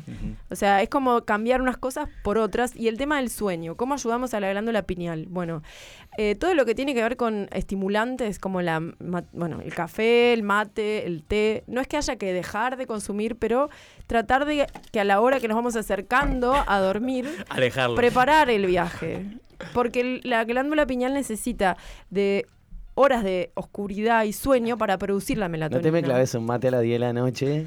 O sea, puedes hacerlo, pero, Pero te va no a costar dormir. Que no y que no sea la- que no sea la, eh, que no sea algo Claro, cotidiano, cotidiano. intentarlo. Porque eso influye directamente en nuestro humor. Si el humor es, es eh, viene de, la palabra de son líquidos, los Los líquidos del humores. cuerpo. Entonces, si tenemos buen humor, vamos a comer mejor, la glándula pineal va a funcionar bien, vamos a saber elegir mejor nuestros medios de, de vida, digamos. Vamos a ser más intuitivos y más conectados. Y si no, vamos a tener mal humor, entonces vamos a tener a tender a saciar esa sensación de mal humor con cosas que no nos nutren y bueno, ya nos desequilibramos todos, digamos. Em, pero no- ¿de qué estábamos hablando? De las cosas de cantar, bueno, eso. otras cosas Meditar aparte. también Que, que hace muy que bien. es, es alimentarse también, de lo que vos hablabas al principio. Claro. Alimentarse no solo Eh, otra dimensión. implica la comida, sino eh, otras cosas también. Sí, bueno, el- al acostarse muy tarde eh, la- eh, tampoco hace muy bien. Yo tengo una pregunta con respecto a esto que decís del sueño, y es que hay mm, personas que están probando eh, otros tipos de dormir, otro- otros tipos, otras formas de dormir, de Ajá. descansar, que son de ciclos de cuatro horas. O, y con- o como los con- murciélagos con la pata para arriba. Sí, bueno, hay, hay de todo un poco. Pero hay, hay este, ciclos diferentes de sueño, que hay gente que Sí. experimenta con eso y se afecta de alguna manera a la glándula pineal, positiva o negativamente. Bueno, la glándula pineal, eh, su horario de máxima producción de melatonina es de entre las 21 y la 1 de la mañana. O sea, esas serían como las horas que hay que sí o sí estar como oscuras en lo posible. Apagamos la luz Eh, ya. pero Son las- son las- mm, en el- lo que pasa es que también el- el- la- cada uno tiene un sistema de vida distinto y sí que hay ciclos. El- yo lo que tengo eh, leído son ciclos de 45 minutos. Que uno cuando tiene un rato para dormir, mejor dormir 45 minutos, ponerse la alarma que una hora, porque si no cortás medio ciclo. Ahí va una y fase te del despertás como sueño. medio en otra. Yo sí. te hago, te hago dor- siestas de 20 minutos. Bueno, es que es mejor dormir un poquito Sí, sí, sí. que no dormir nada. Cuando uno está muy agotado, ahí también, porque cuando uno se duerme apaga la mente. El dormir es un viaje, eh, es como un viaje químico, no es un como, es un viaje químico gratis que nos dan todos los días y no lo aprovechamos tanto como pudiéramos, o por lo menos no, no la general de las personas.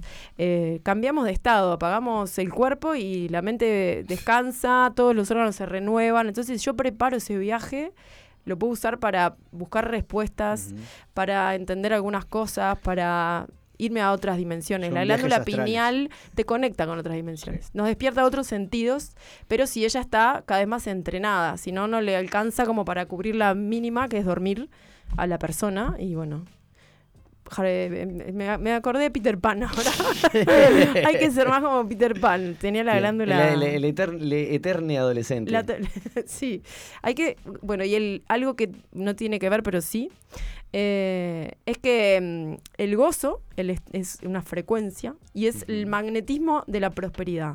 Si estamos en gozo, la prosperidad llega a nosotros. Ley de atracción, estamos hablando. Sí, sí, ¿En algún punto? en algún punto sí, sí. eh, no- porque hay cosas que no me pintan de esa ley mal leída, pero es otro programa capaz. Ahora hay que hacer una reforma. Pero es importante porque no estamos acostumbrados a conectar como el ganarnos, eh, más allá del dinero, pero el que nos llegue lo que necesitamos en, ver en- modo de diversión y en sí va por ahí. Hay que gozar para recibir.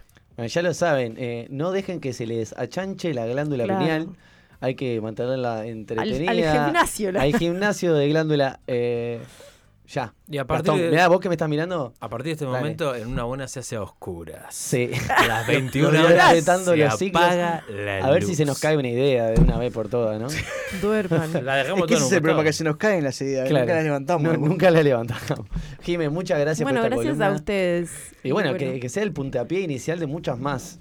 Me encanta, me encanta porque hay muchas cosas que podemos compartir. ¿Dónde te puede seguir sumar. la gente a través de redes sociales? Bueno, yo tengo un Instagram que es Ser María Jimena, que pueden, pueden Es con buscar. S, no es la C de. Claro, es ser de ser persona, o sea, ser María Jimena. Y eh, bueno, Y ahí Jimena subo J. información, voy poniendo recetas, eh, bueno, cosas que hago, va- me siguen. Y mi idea es como, bueno, de cada tema que tratamos acá, como publicar algo, porque hay mucho que puedo, eh, mucho más de lo que dije que les puede servir. Y si tienen preguntas, yo les, les puedo conseguir información. Es como traducir, ¿no? Información a través de, de mi sistema operativo. Pero qué bonito, che.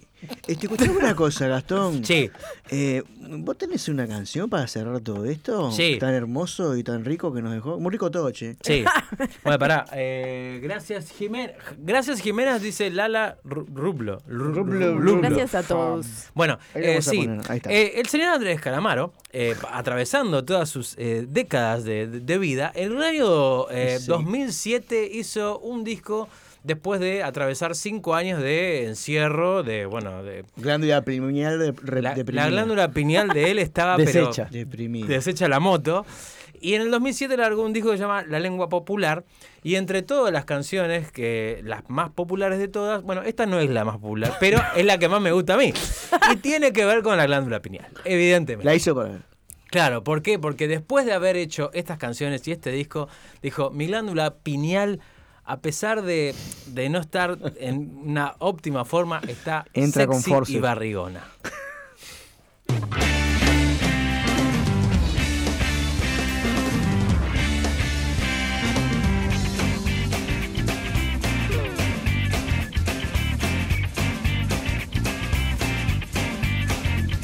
Soy sexy y barrigón, una suma de virtudes que escasea. Soy lo que el mundo quiera o lo que sea. Soy sexy barrigón.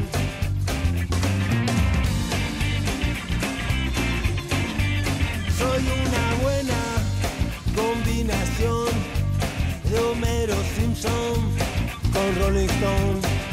Y saco ventaja en la confusión.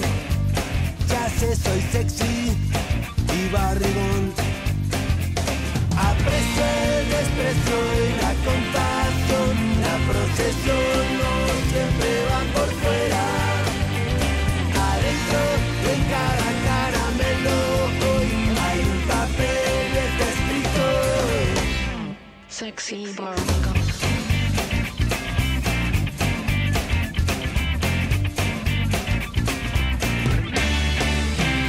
Te debo la tabla de lavar. Soy un antiguo tipo de varón. Pero sé que te puedo hacer feliz. Inclusive así de feo, pero sexy barrigón. Aprecio el desprecio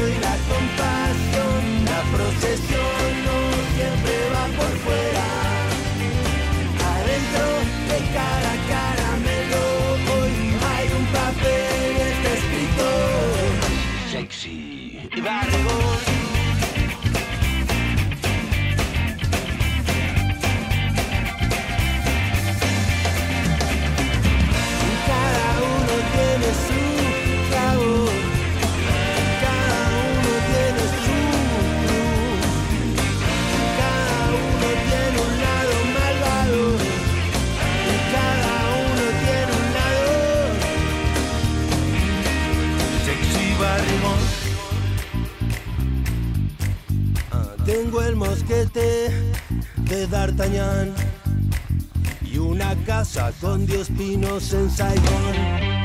Presumo clase y tipo de gañán. Soy todo sexy y barrigón. Cada uno tiene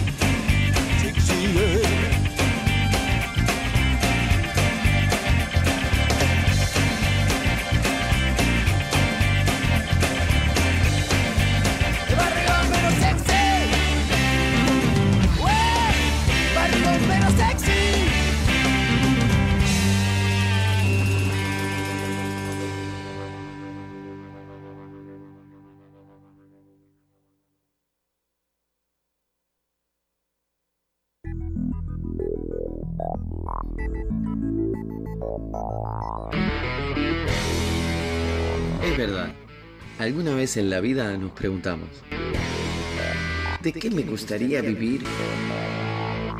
¿Tengo que ser empleado y trabajar para alguien más toda mi vida? ¿Puedo concretar mi negocio personal? Empoderarse. Empezar. Emprender. Buena brinda un espacio para compartir experiencias de personas que tomaron impulso y saltaron hacia el gran vacío de la oportunidad. Emprendizaje.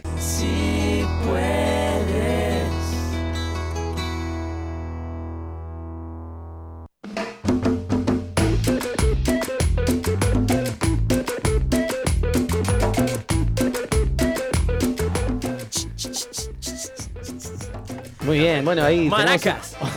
un, Fabián que se vino con un Mi- guiro. Mi, mi sueño es eh, tocar, Fabián Guironi. tocar un guiro en, en una banda. ¿Sí? Sí, es mi sueño. Bueno, habrá que contactarnos En- con en- gente de nosotros. Sonido Cotopaxi. Eh, Exclusivamente de esa banda, no, No, puede no, ser pero otra. en una banda ese No, tipo. pasa que cometió el error de meterse en una banda militar, el tipo. El que empezó a tocar el güiro, le echaron las patadas en el culo. entonces, Después de 15 días de arresto. claro, exacto. Bueno, luego de un montón de tiempo volvemos con una columna de emprendizaje. Hoy este, recibimos a Soledad Piazza, ella es ingeniera agrónoma. Este, y bueno, se dedica a un montón de cosas, entre otras, se ha desempeñado en espacios este, docentes como el programa de huertas eh, en escuelas públicas, eh, también eh, en centros de rehabilitación, en Punta Rieles, con adolescentes, todo relacionado con, con huertas, con los cultivos este, y con, bueno, con la agronomía toda, ¿verdad? Ajá. Así que le damos la bienvenida a Soledad Piazza, muchas gracias por estar acá y hoy nos va a hablar... ¿Qué pará que Fabián quiere hacer ¿Qué? el aplauso? No, Sale una vez. Vamos, vamos. Pero vamos a hacer, a todos los podemos Vamos a presentar hacer, igual. vamos a hacer, ya sale. Vamos Bueno, dale. Una, otra. ¿Salió bien? Ah, qué divino. Cuando es el día, hoy es el día. Vamos a aprovecharlo. Se alinearon los chakras y las chakras. Y la chacra también. También. Muy bien, bueno. bueno, este, ella es este, la fundadora de Cultivo Hogar, este, que hoy hablábamos al principio del programa y básicamente, bueno, son eh, elementos que sirven para empezar eh, a la huerta, a trabajar la tierra y para entender y vincularse con ese mundo. Muchas gracias por venir. Bueno, gracias por la invitación, por ayudarme a, a difundir esto que estoy arrancando hace poco, que es Cultivo Hogar, que es como decía Fede, es un emprendimiento. Y, y bueno, muchas gracias por la invitación, la verdad, divino lugar, así que buenísimo. Muchas Fantástico. Bueno, ¿cómo nace este Cultivo Hogar? Si bien sabemos que, bueno, obviamente egresada de, de la, de la Facultad de Agronomía este, y todo esto, tenés un vínculo con la tierra, pero ¿cómo, cómo nace tu amor por este, todo lo que tiene que ver con esto, con la, con la tierra, con la naturaleza, con las plantas, con la planta? Bien, ahí como, como contabas vos, hace tiempo que trabajo con el tema de, de huerta orgánica, dando talleres en las escuelas, en las escuelas públicas, como decías vos, Fede, en programa Huerta en Centros Educativos, que fue un programa que estuvo a nivel eh, en Montevideo, en muchas escuelas de, con chiquilines. Y bueno, después estuve trabajando en, la cárcel de Punta de Rieles también con el tema de huerta. Y bueno, ta, me encanta trabajar como difundiendo el, tema de la relación con el alimento, de la relación con la tierra también. Y, bueno, y estuve trabajando hasta el año pasado en Facultad de Agronomía. Y, bueno, después ya no, no, continué trabajando en Facultad de Agronomía. Y dije, bueno, momento de emprender y de hacer lo que yo hago, pero también vinculándolo con cosas que a mí me gustan. Eh, como por Facultad de Agronomía daba un montón de talleres, trabajaba en la unidad de compostaje, que era, trabajamos más que nada con el tema compost, todo el tema reciclaje y todo eso.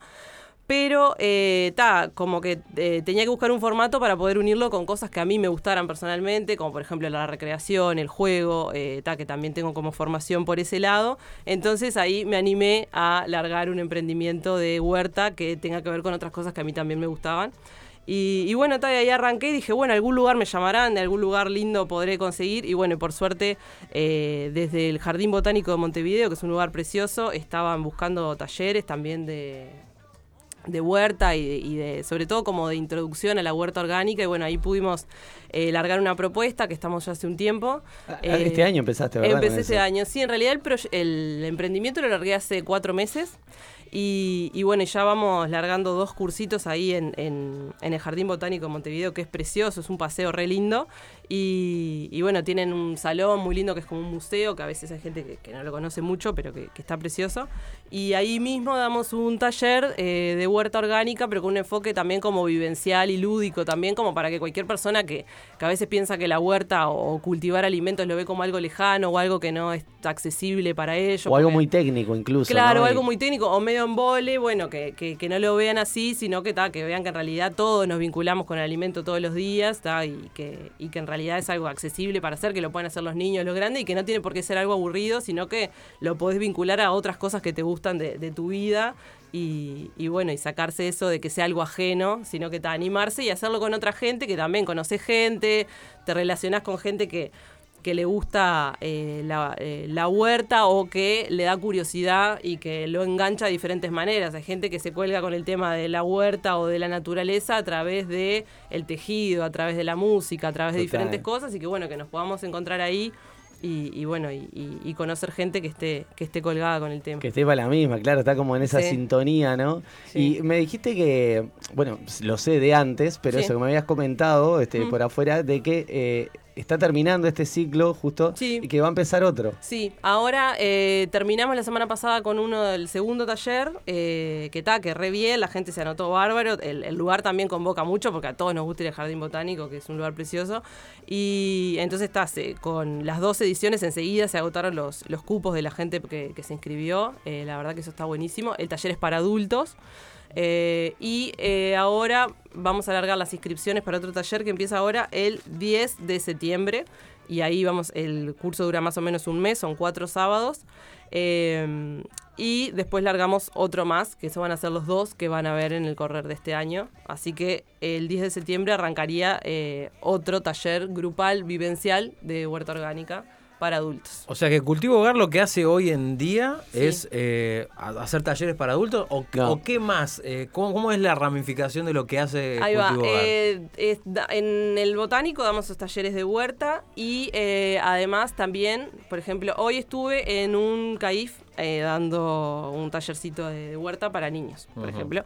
Y después en colegios también, eh, en colegios eh, o liceos que llamen. Por ejemplo, hasta hace poco estamos trabajando en el colegio Luján y en diferentes colegios que nos llaman y que lo que ayudamos es a a iniciar la huerta y a dar talleres con niños y, y adolescentes también. Y, después le dejan... ah, No, no, esa ayuda que, ¿de qué comprende? ¿Eh? ¿De qué comprende la ayuda? Eso, esa? eh, por ejemplo, un taller para apoyar a las maestras a que se animen a trabajar el tema. Eh, generalmente depende de lo que requiera la institución, pero puede ser también montar la huerta, por ejemplo, o sea, armar la huerta. Si tienen un espacio, utilizamos el espacio que tienen. Si no tienen el espacio, también estoy co- en coordinación con un emprendimiento que se llama Dale Palo que hace eh, Macetas. macetas y estructuras y todo eso. Entonces, si un colegio, por ejemplo, no tiene lugar, pero le interesa trabajar el tema, también le podemos dar una estructura para eh, que lo pueda hacer.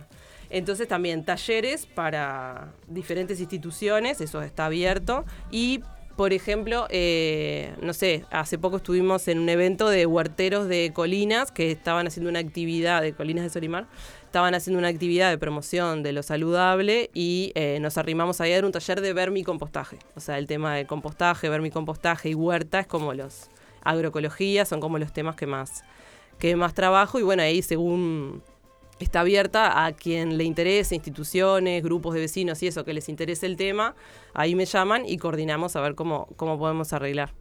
Y, eh, y además, esto que les mencionaba, junto con otro emprendimiento que se llama Dale Palo, que tiene que ver con construcción en madera, largamos una propuesta para el Día de la Niñez, eh, que era de hacer huertas móviles pequeñas para eh, cualquier persona que quiera regalar la experiencia de cultivar a sus hijos. Un pequeño kit. Un pequeño kit de huerta para el Día de la Niñez, eh, con instrucciones, con un videíto también, para que nadie diga, pa, ¿y esto cómo lo hago? Porque a veces son cosas muy sencillas, pero si no nos las explican, a veces no las sabemos.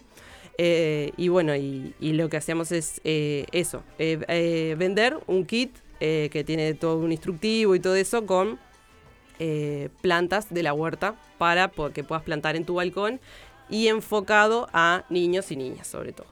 Yo iba a hacer una pregunta, pero la acabo de responder, así que no voy a hacer nada. ¿Qué era lo que traía el kit? No, no, le iba a preguntar eh, esto de la, la experiencia, porque bueno, eh, eh, principalmente en lo que es adultos que viven en apartamentos, a veces eh, ta, que te dicen, ay, qué lindo, pero yo en mi apartamento no puedo hacer huerta. Y vos, Mm. está, me estás hablando de un kit para el balcón, ya está. Sí, igual está buena la pregunta porque desde las, eh, como te decía, desde los talleres y eso, lo que tratamos de encarar un poco es de que uno se puede relacionar de diferentes maneras con el tema de la huerta orgánica y no tiene que ser necesariamente cultivando. Por ejemplo, apoyando a emprendimientos eh, agroecológicos como consumidor o como O consumidora, también, o haciendo compost, o buscando la vuelta para cosas que ya hacemos en nuestra vida que se enganchen con cosas eh, eh, que tengan que ver con la huerta. Por ejemplo, consumiendo determinados productos eh, orgánicos o apoyando o conociendo agricultores y viendo a ver cómo les podemos ayudar. Hay gente que capaz que, que, que dice, pa, a mí me encantaría apoyar este movimiento de, de- de producción agroecológica que está dando en Uruguay, eh, pero en realidad yo en mi casa no voy a cultivar porque no puedo, pero soy diseñador y capaz que le puedo hacer un logo a un productor o a una productora. Siempre hay forma de colaborar. Claro, siempre hay forma de, de conectarse con Claro, la de conectarse y ¿Pero de hay como una red de eso? ¿Hay una red armadita, algo? Sí, yo trabajo en... Hace dos en- años. Ahí va, hace dos años estoy trabajando en la red de agroecología del Uruguay, que es eh, una red de productores agroecológicos eh, y productoras eh, que, que lo que hacen es producir de forma eh, orgánica eh, y, bueno, tienen todo un sistema de certificación que es en el cual yo, yo participo como agrónoma. Y, y bueno, y ahí en ese... son productores que están a nivel nacional, pero con mayor presencia en el sur del país, o sea, todo lo que es Canelones, Montevideo Rural, bueno, en más que nada en el sur del país en general. Y bueno, y ahí hay un grupo grande de productores y productoras que, eh, que, ta, tienen puestos de venta también en Montevideo y con el cual también a través de los cursos o talleres que, doy está bueno que les puedo informar o conectar con ese grupo de gente de, bueno, de dónde, de dónde consumir esos alimentos, cómo conectarse con ellos o, ese tipo de cosas. De que, ta, en realidad a veces falta un poco de comunicación entre los consumidores que queremos acceder a esos productos y los productores que a veces también a veces hacen jornadas de trabajo, visitas guiadas, ese tipo de cosas que también nos enteremos y estar apoyándonos directamente entre, entre consumidores y, y productoras y productores. ¿Cómo, cómo ves el tema de, de los uruguayos, las uruguayas, con relación a, a esto de, de innovar en, la, en lo orgánico? ¿Hay, ¿Ha habido como un crecimiento, no? ¿O qué? ¿Cómo lo veo? Yo creo que sí, que hay mayor interés, que hay cada vez mayor interés, mayor toma de conciencia también.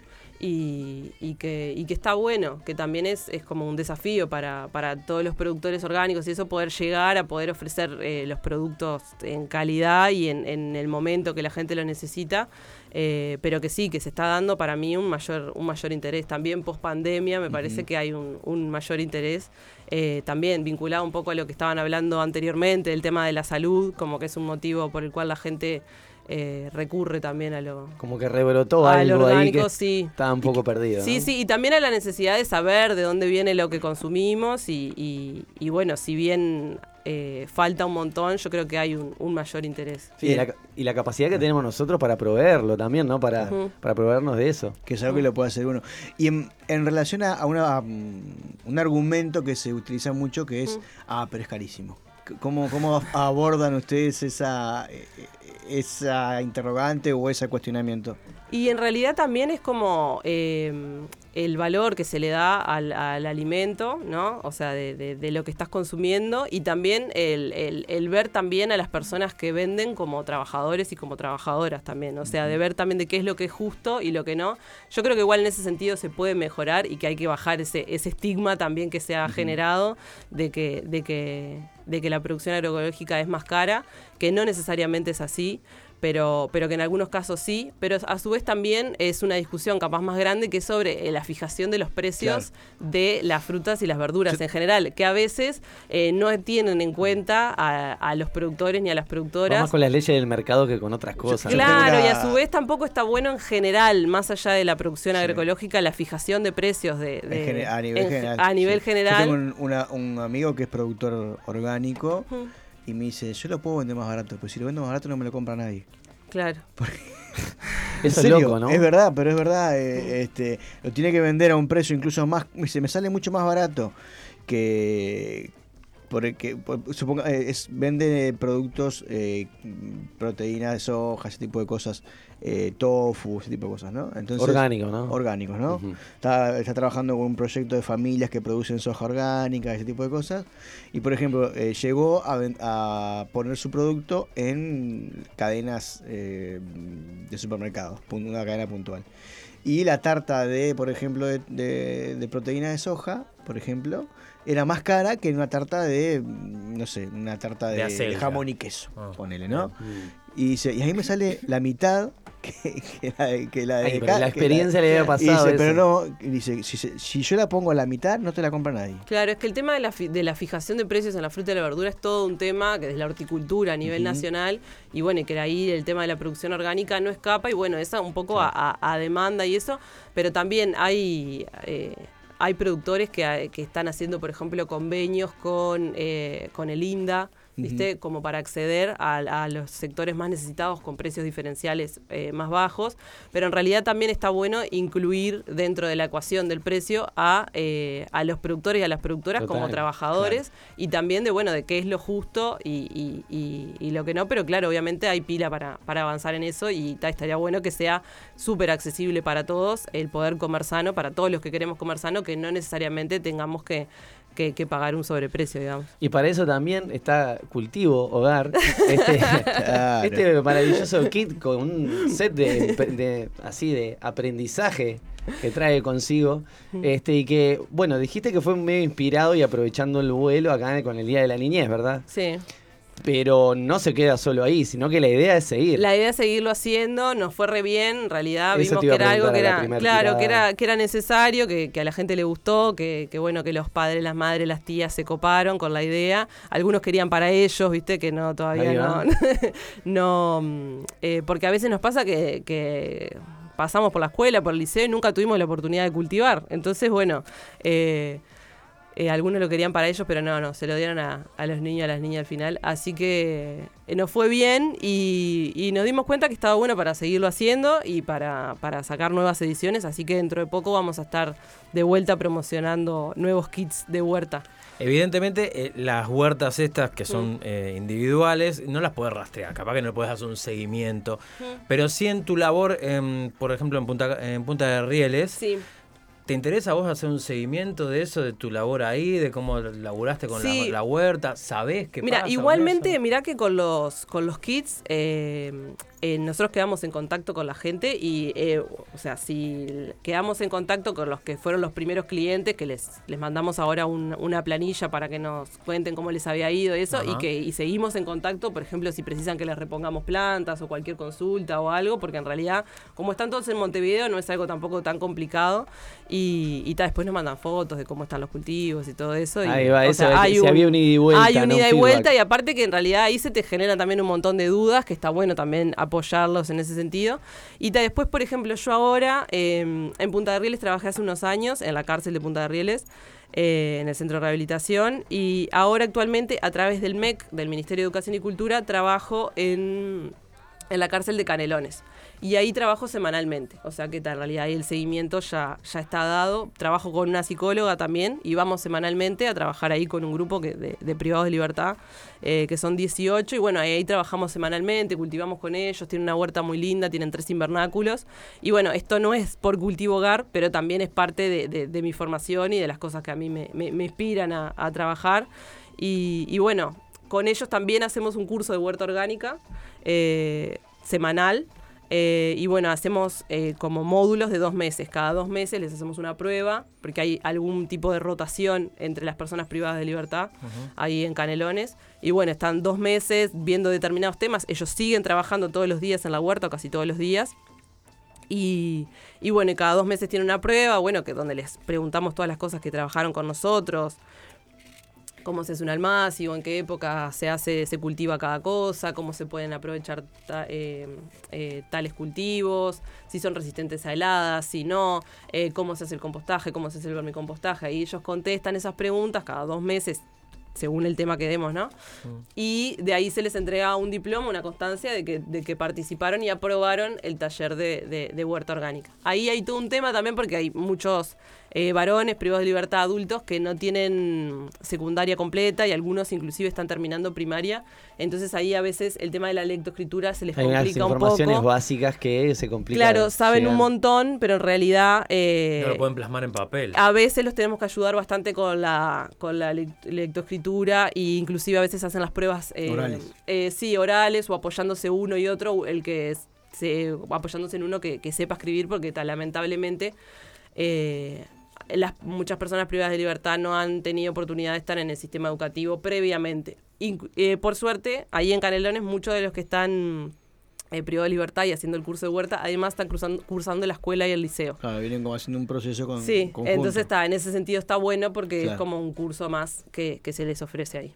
Así que está, ahí sí hay como un, un seguimiento de lo que de lo que hace. Igual después la idea es que también las personas que, que, que toman algún curso o tienen contacto con esto desarrollen una autonomía y un criterio de bueno de cómo eh, de cómo enfrentarme a los problemas, ¿no? No tener que estar siempre preguntando qué hago con esto, qué hago con esta planta, sino bueno, más o menos es el criterio, bueno, la naturaleza también tiene eso Unos de códigos, ¿no? Sí, y de que también manejar un poco la frustración, manejar un poco los plazos, darnos cuenta que también las... eh, El tomate cherry no te va a salir en dos días. no, Claro. las cosas también se te mueren y es lo normal. No, es, No que, vas a no es que cultivar- no tenés mano verde porque, porque se te murió algo. No vas a cultivar solo una planta, sino con ese proceso también por ahí cultivas un poco la paciencia, que se trata Sí, un poco de eso, Sí, el vínculo también con los ciclos naturales, ¿no? El decir, ta, esto lo quiero plantar en esta época, pero capaz que no es esta época, entonces en qué época estoy, qué está pasando en este momento en el clima, como que te lleva un montón de cosas, es una, una puerta de entrada a, a un montón de cosas que nos ayudan a trabajarnos a, a nosotras mismas, a nosotros mismos también.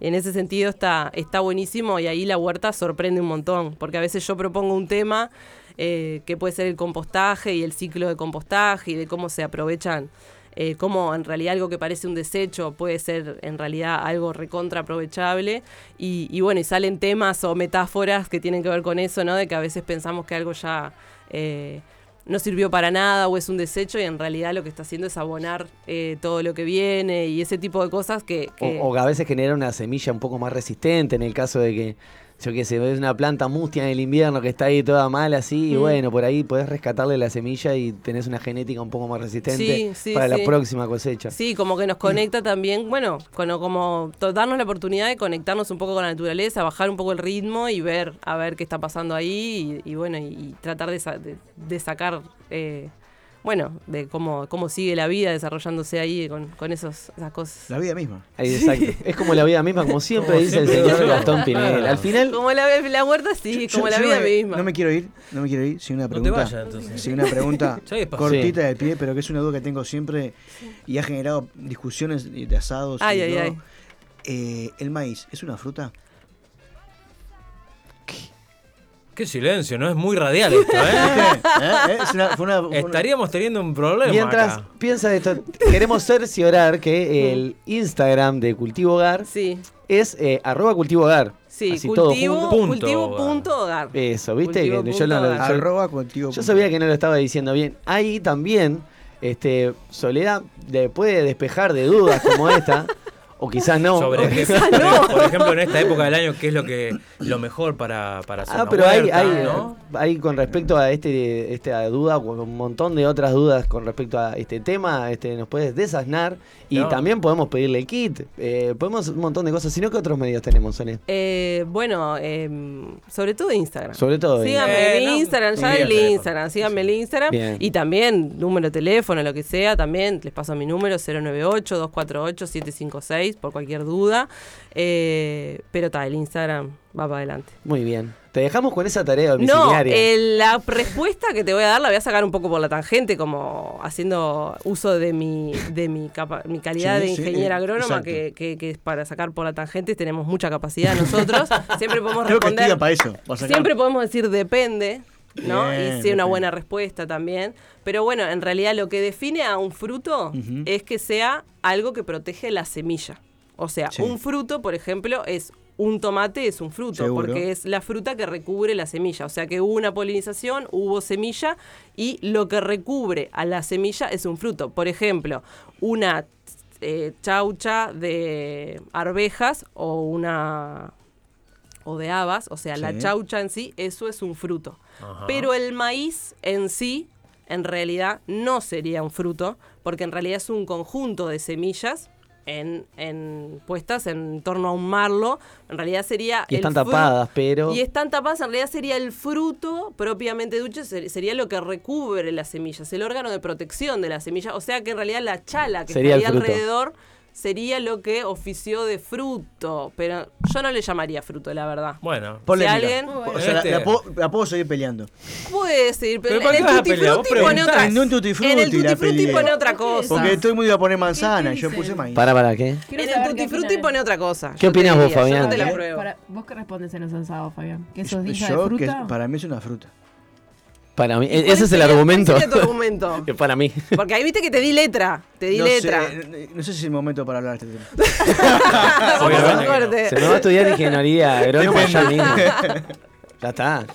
Bueno, y, ahí va, y lo que les quería decir es que bueno, que, que- que me sigan en Instagram, así se enteran después cuando hay cursos y otros talleres o actividades gratuitas. Que, que yo trabajo en el Jardín Botánico a través de la Asociación de Amigos del Jardín Botánico, que ahí también se enteran de un montón de, de- de actividades que hay, eh, algunas pagas, algunas gratuitas, pero que hay un montón de actividades de, en torno a la huerta para, para que se arrimen. Así que bueno, muchas gracias por la, por la invitación. Por favor, gracias a vos, este, acá vas a tener siempre terreno fértil para este, para este tipo de Nunca ha dicho inquietudes. eso. O un buen compost. O también, bueno. Chiquilines, se nos fue el programa el día de hoy. eh, muy, muy entregado a, a lo natural, ¿verdad? Muy naturista el Y programa. el viernes las tiramos por la casa por la El viernes vamos Nada a hablar sí. sí. Nada que La seriedad No. del lunes en contraste con la ridiculez del viernes. una Claro, así. Vamos a Eh, hablar de el- transgénicos y de. El viernes eh, arranca eh, la columna de Florencia Tiffany del Arco Dorado. También vamos a tener una nota muy interesante a Cecilia Fernández, que es profesora creadora. Engolame más, por favor. Fernández. Eh, Fernández, que formó parte de la creación de un programa que educativo en el que se trasladó la educación secundaria a los lugares donde, bueno, no había... eh, Educación a domicilio. más o menos, sí, los lugares eh, tierra adentro, eh, se llamó Porque no barría. Eh, bajando a tierra. eh, bueno, justamente eh, vamos a tener una, una entrevista grabada, Y, y entre otras cosas, el señor Gastón Pinela va a, pagar el- a pegar el faltazo. por supuesto. Tirar la bomba de humo. Por eso. Gastón Faltoni. Bien, chiquilines. Allá. Nos veremos el viernes, nos escucharemos, mejor dicho, el viernes cuando nosotros seguramente no seamos los mismos. ¿Y vos, Fabián? ¿Qué te parece? Una mazorca. Bueno, gracias. Chao. Chao. Muchas gracias. En este momento lo siento, no recuerdo nada más. Qué tremenda sensación liberarme de la presión y suspirar, dejar atrás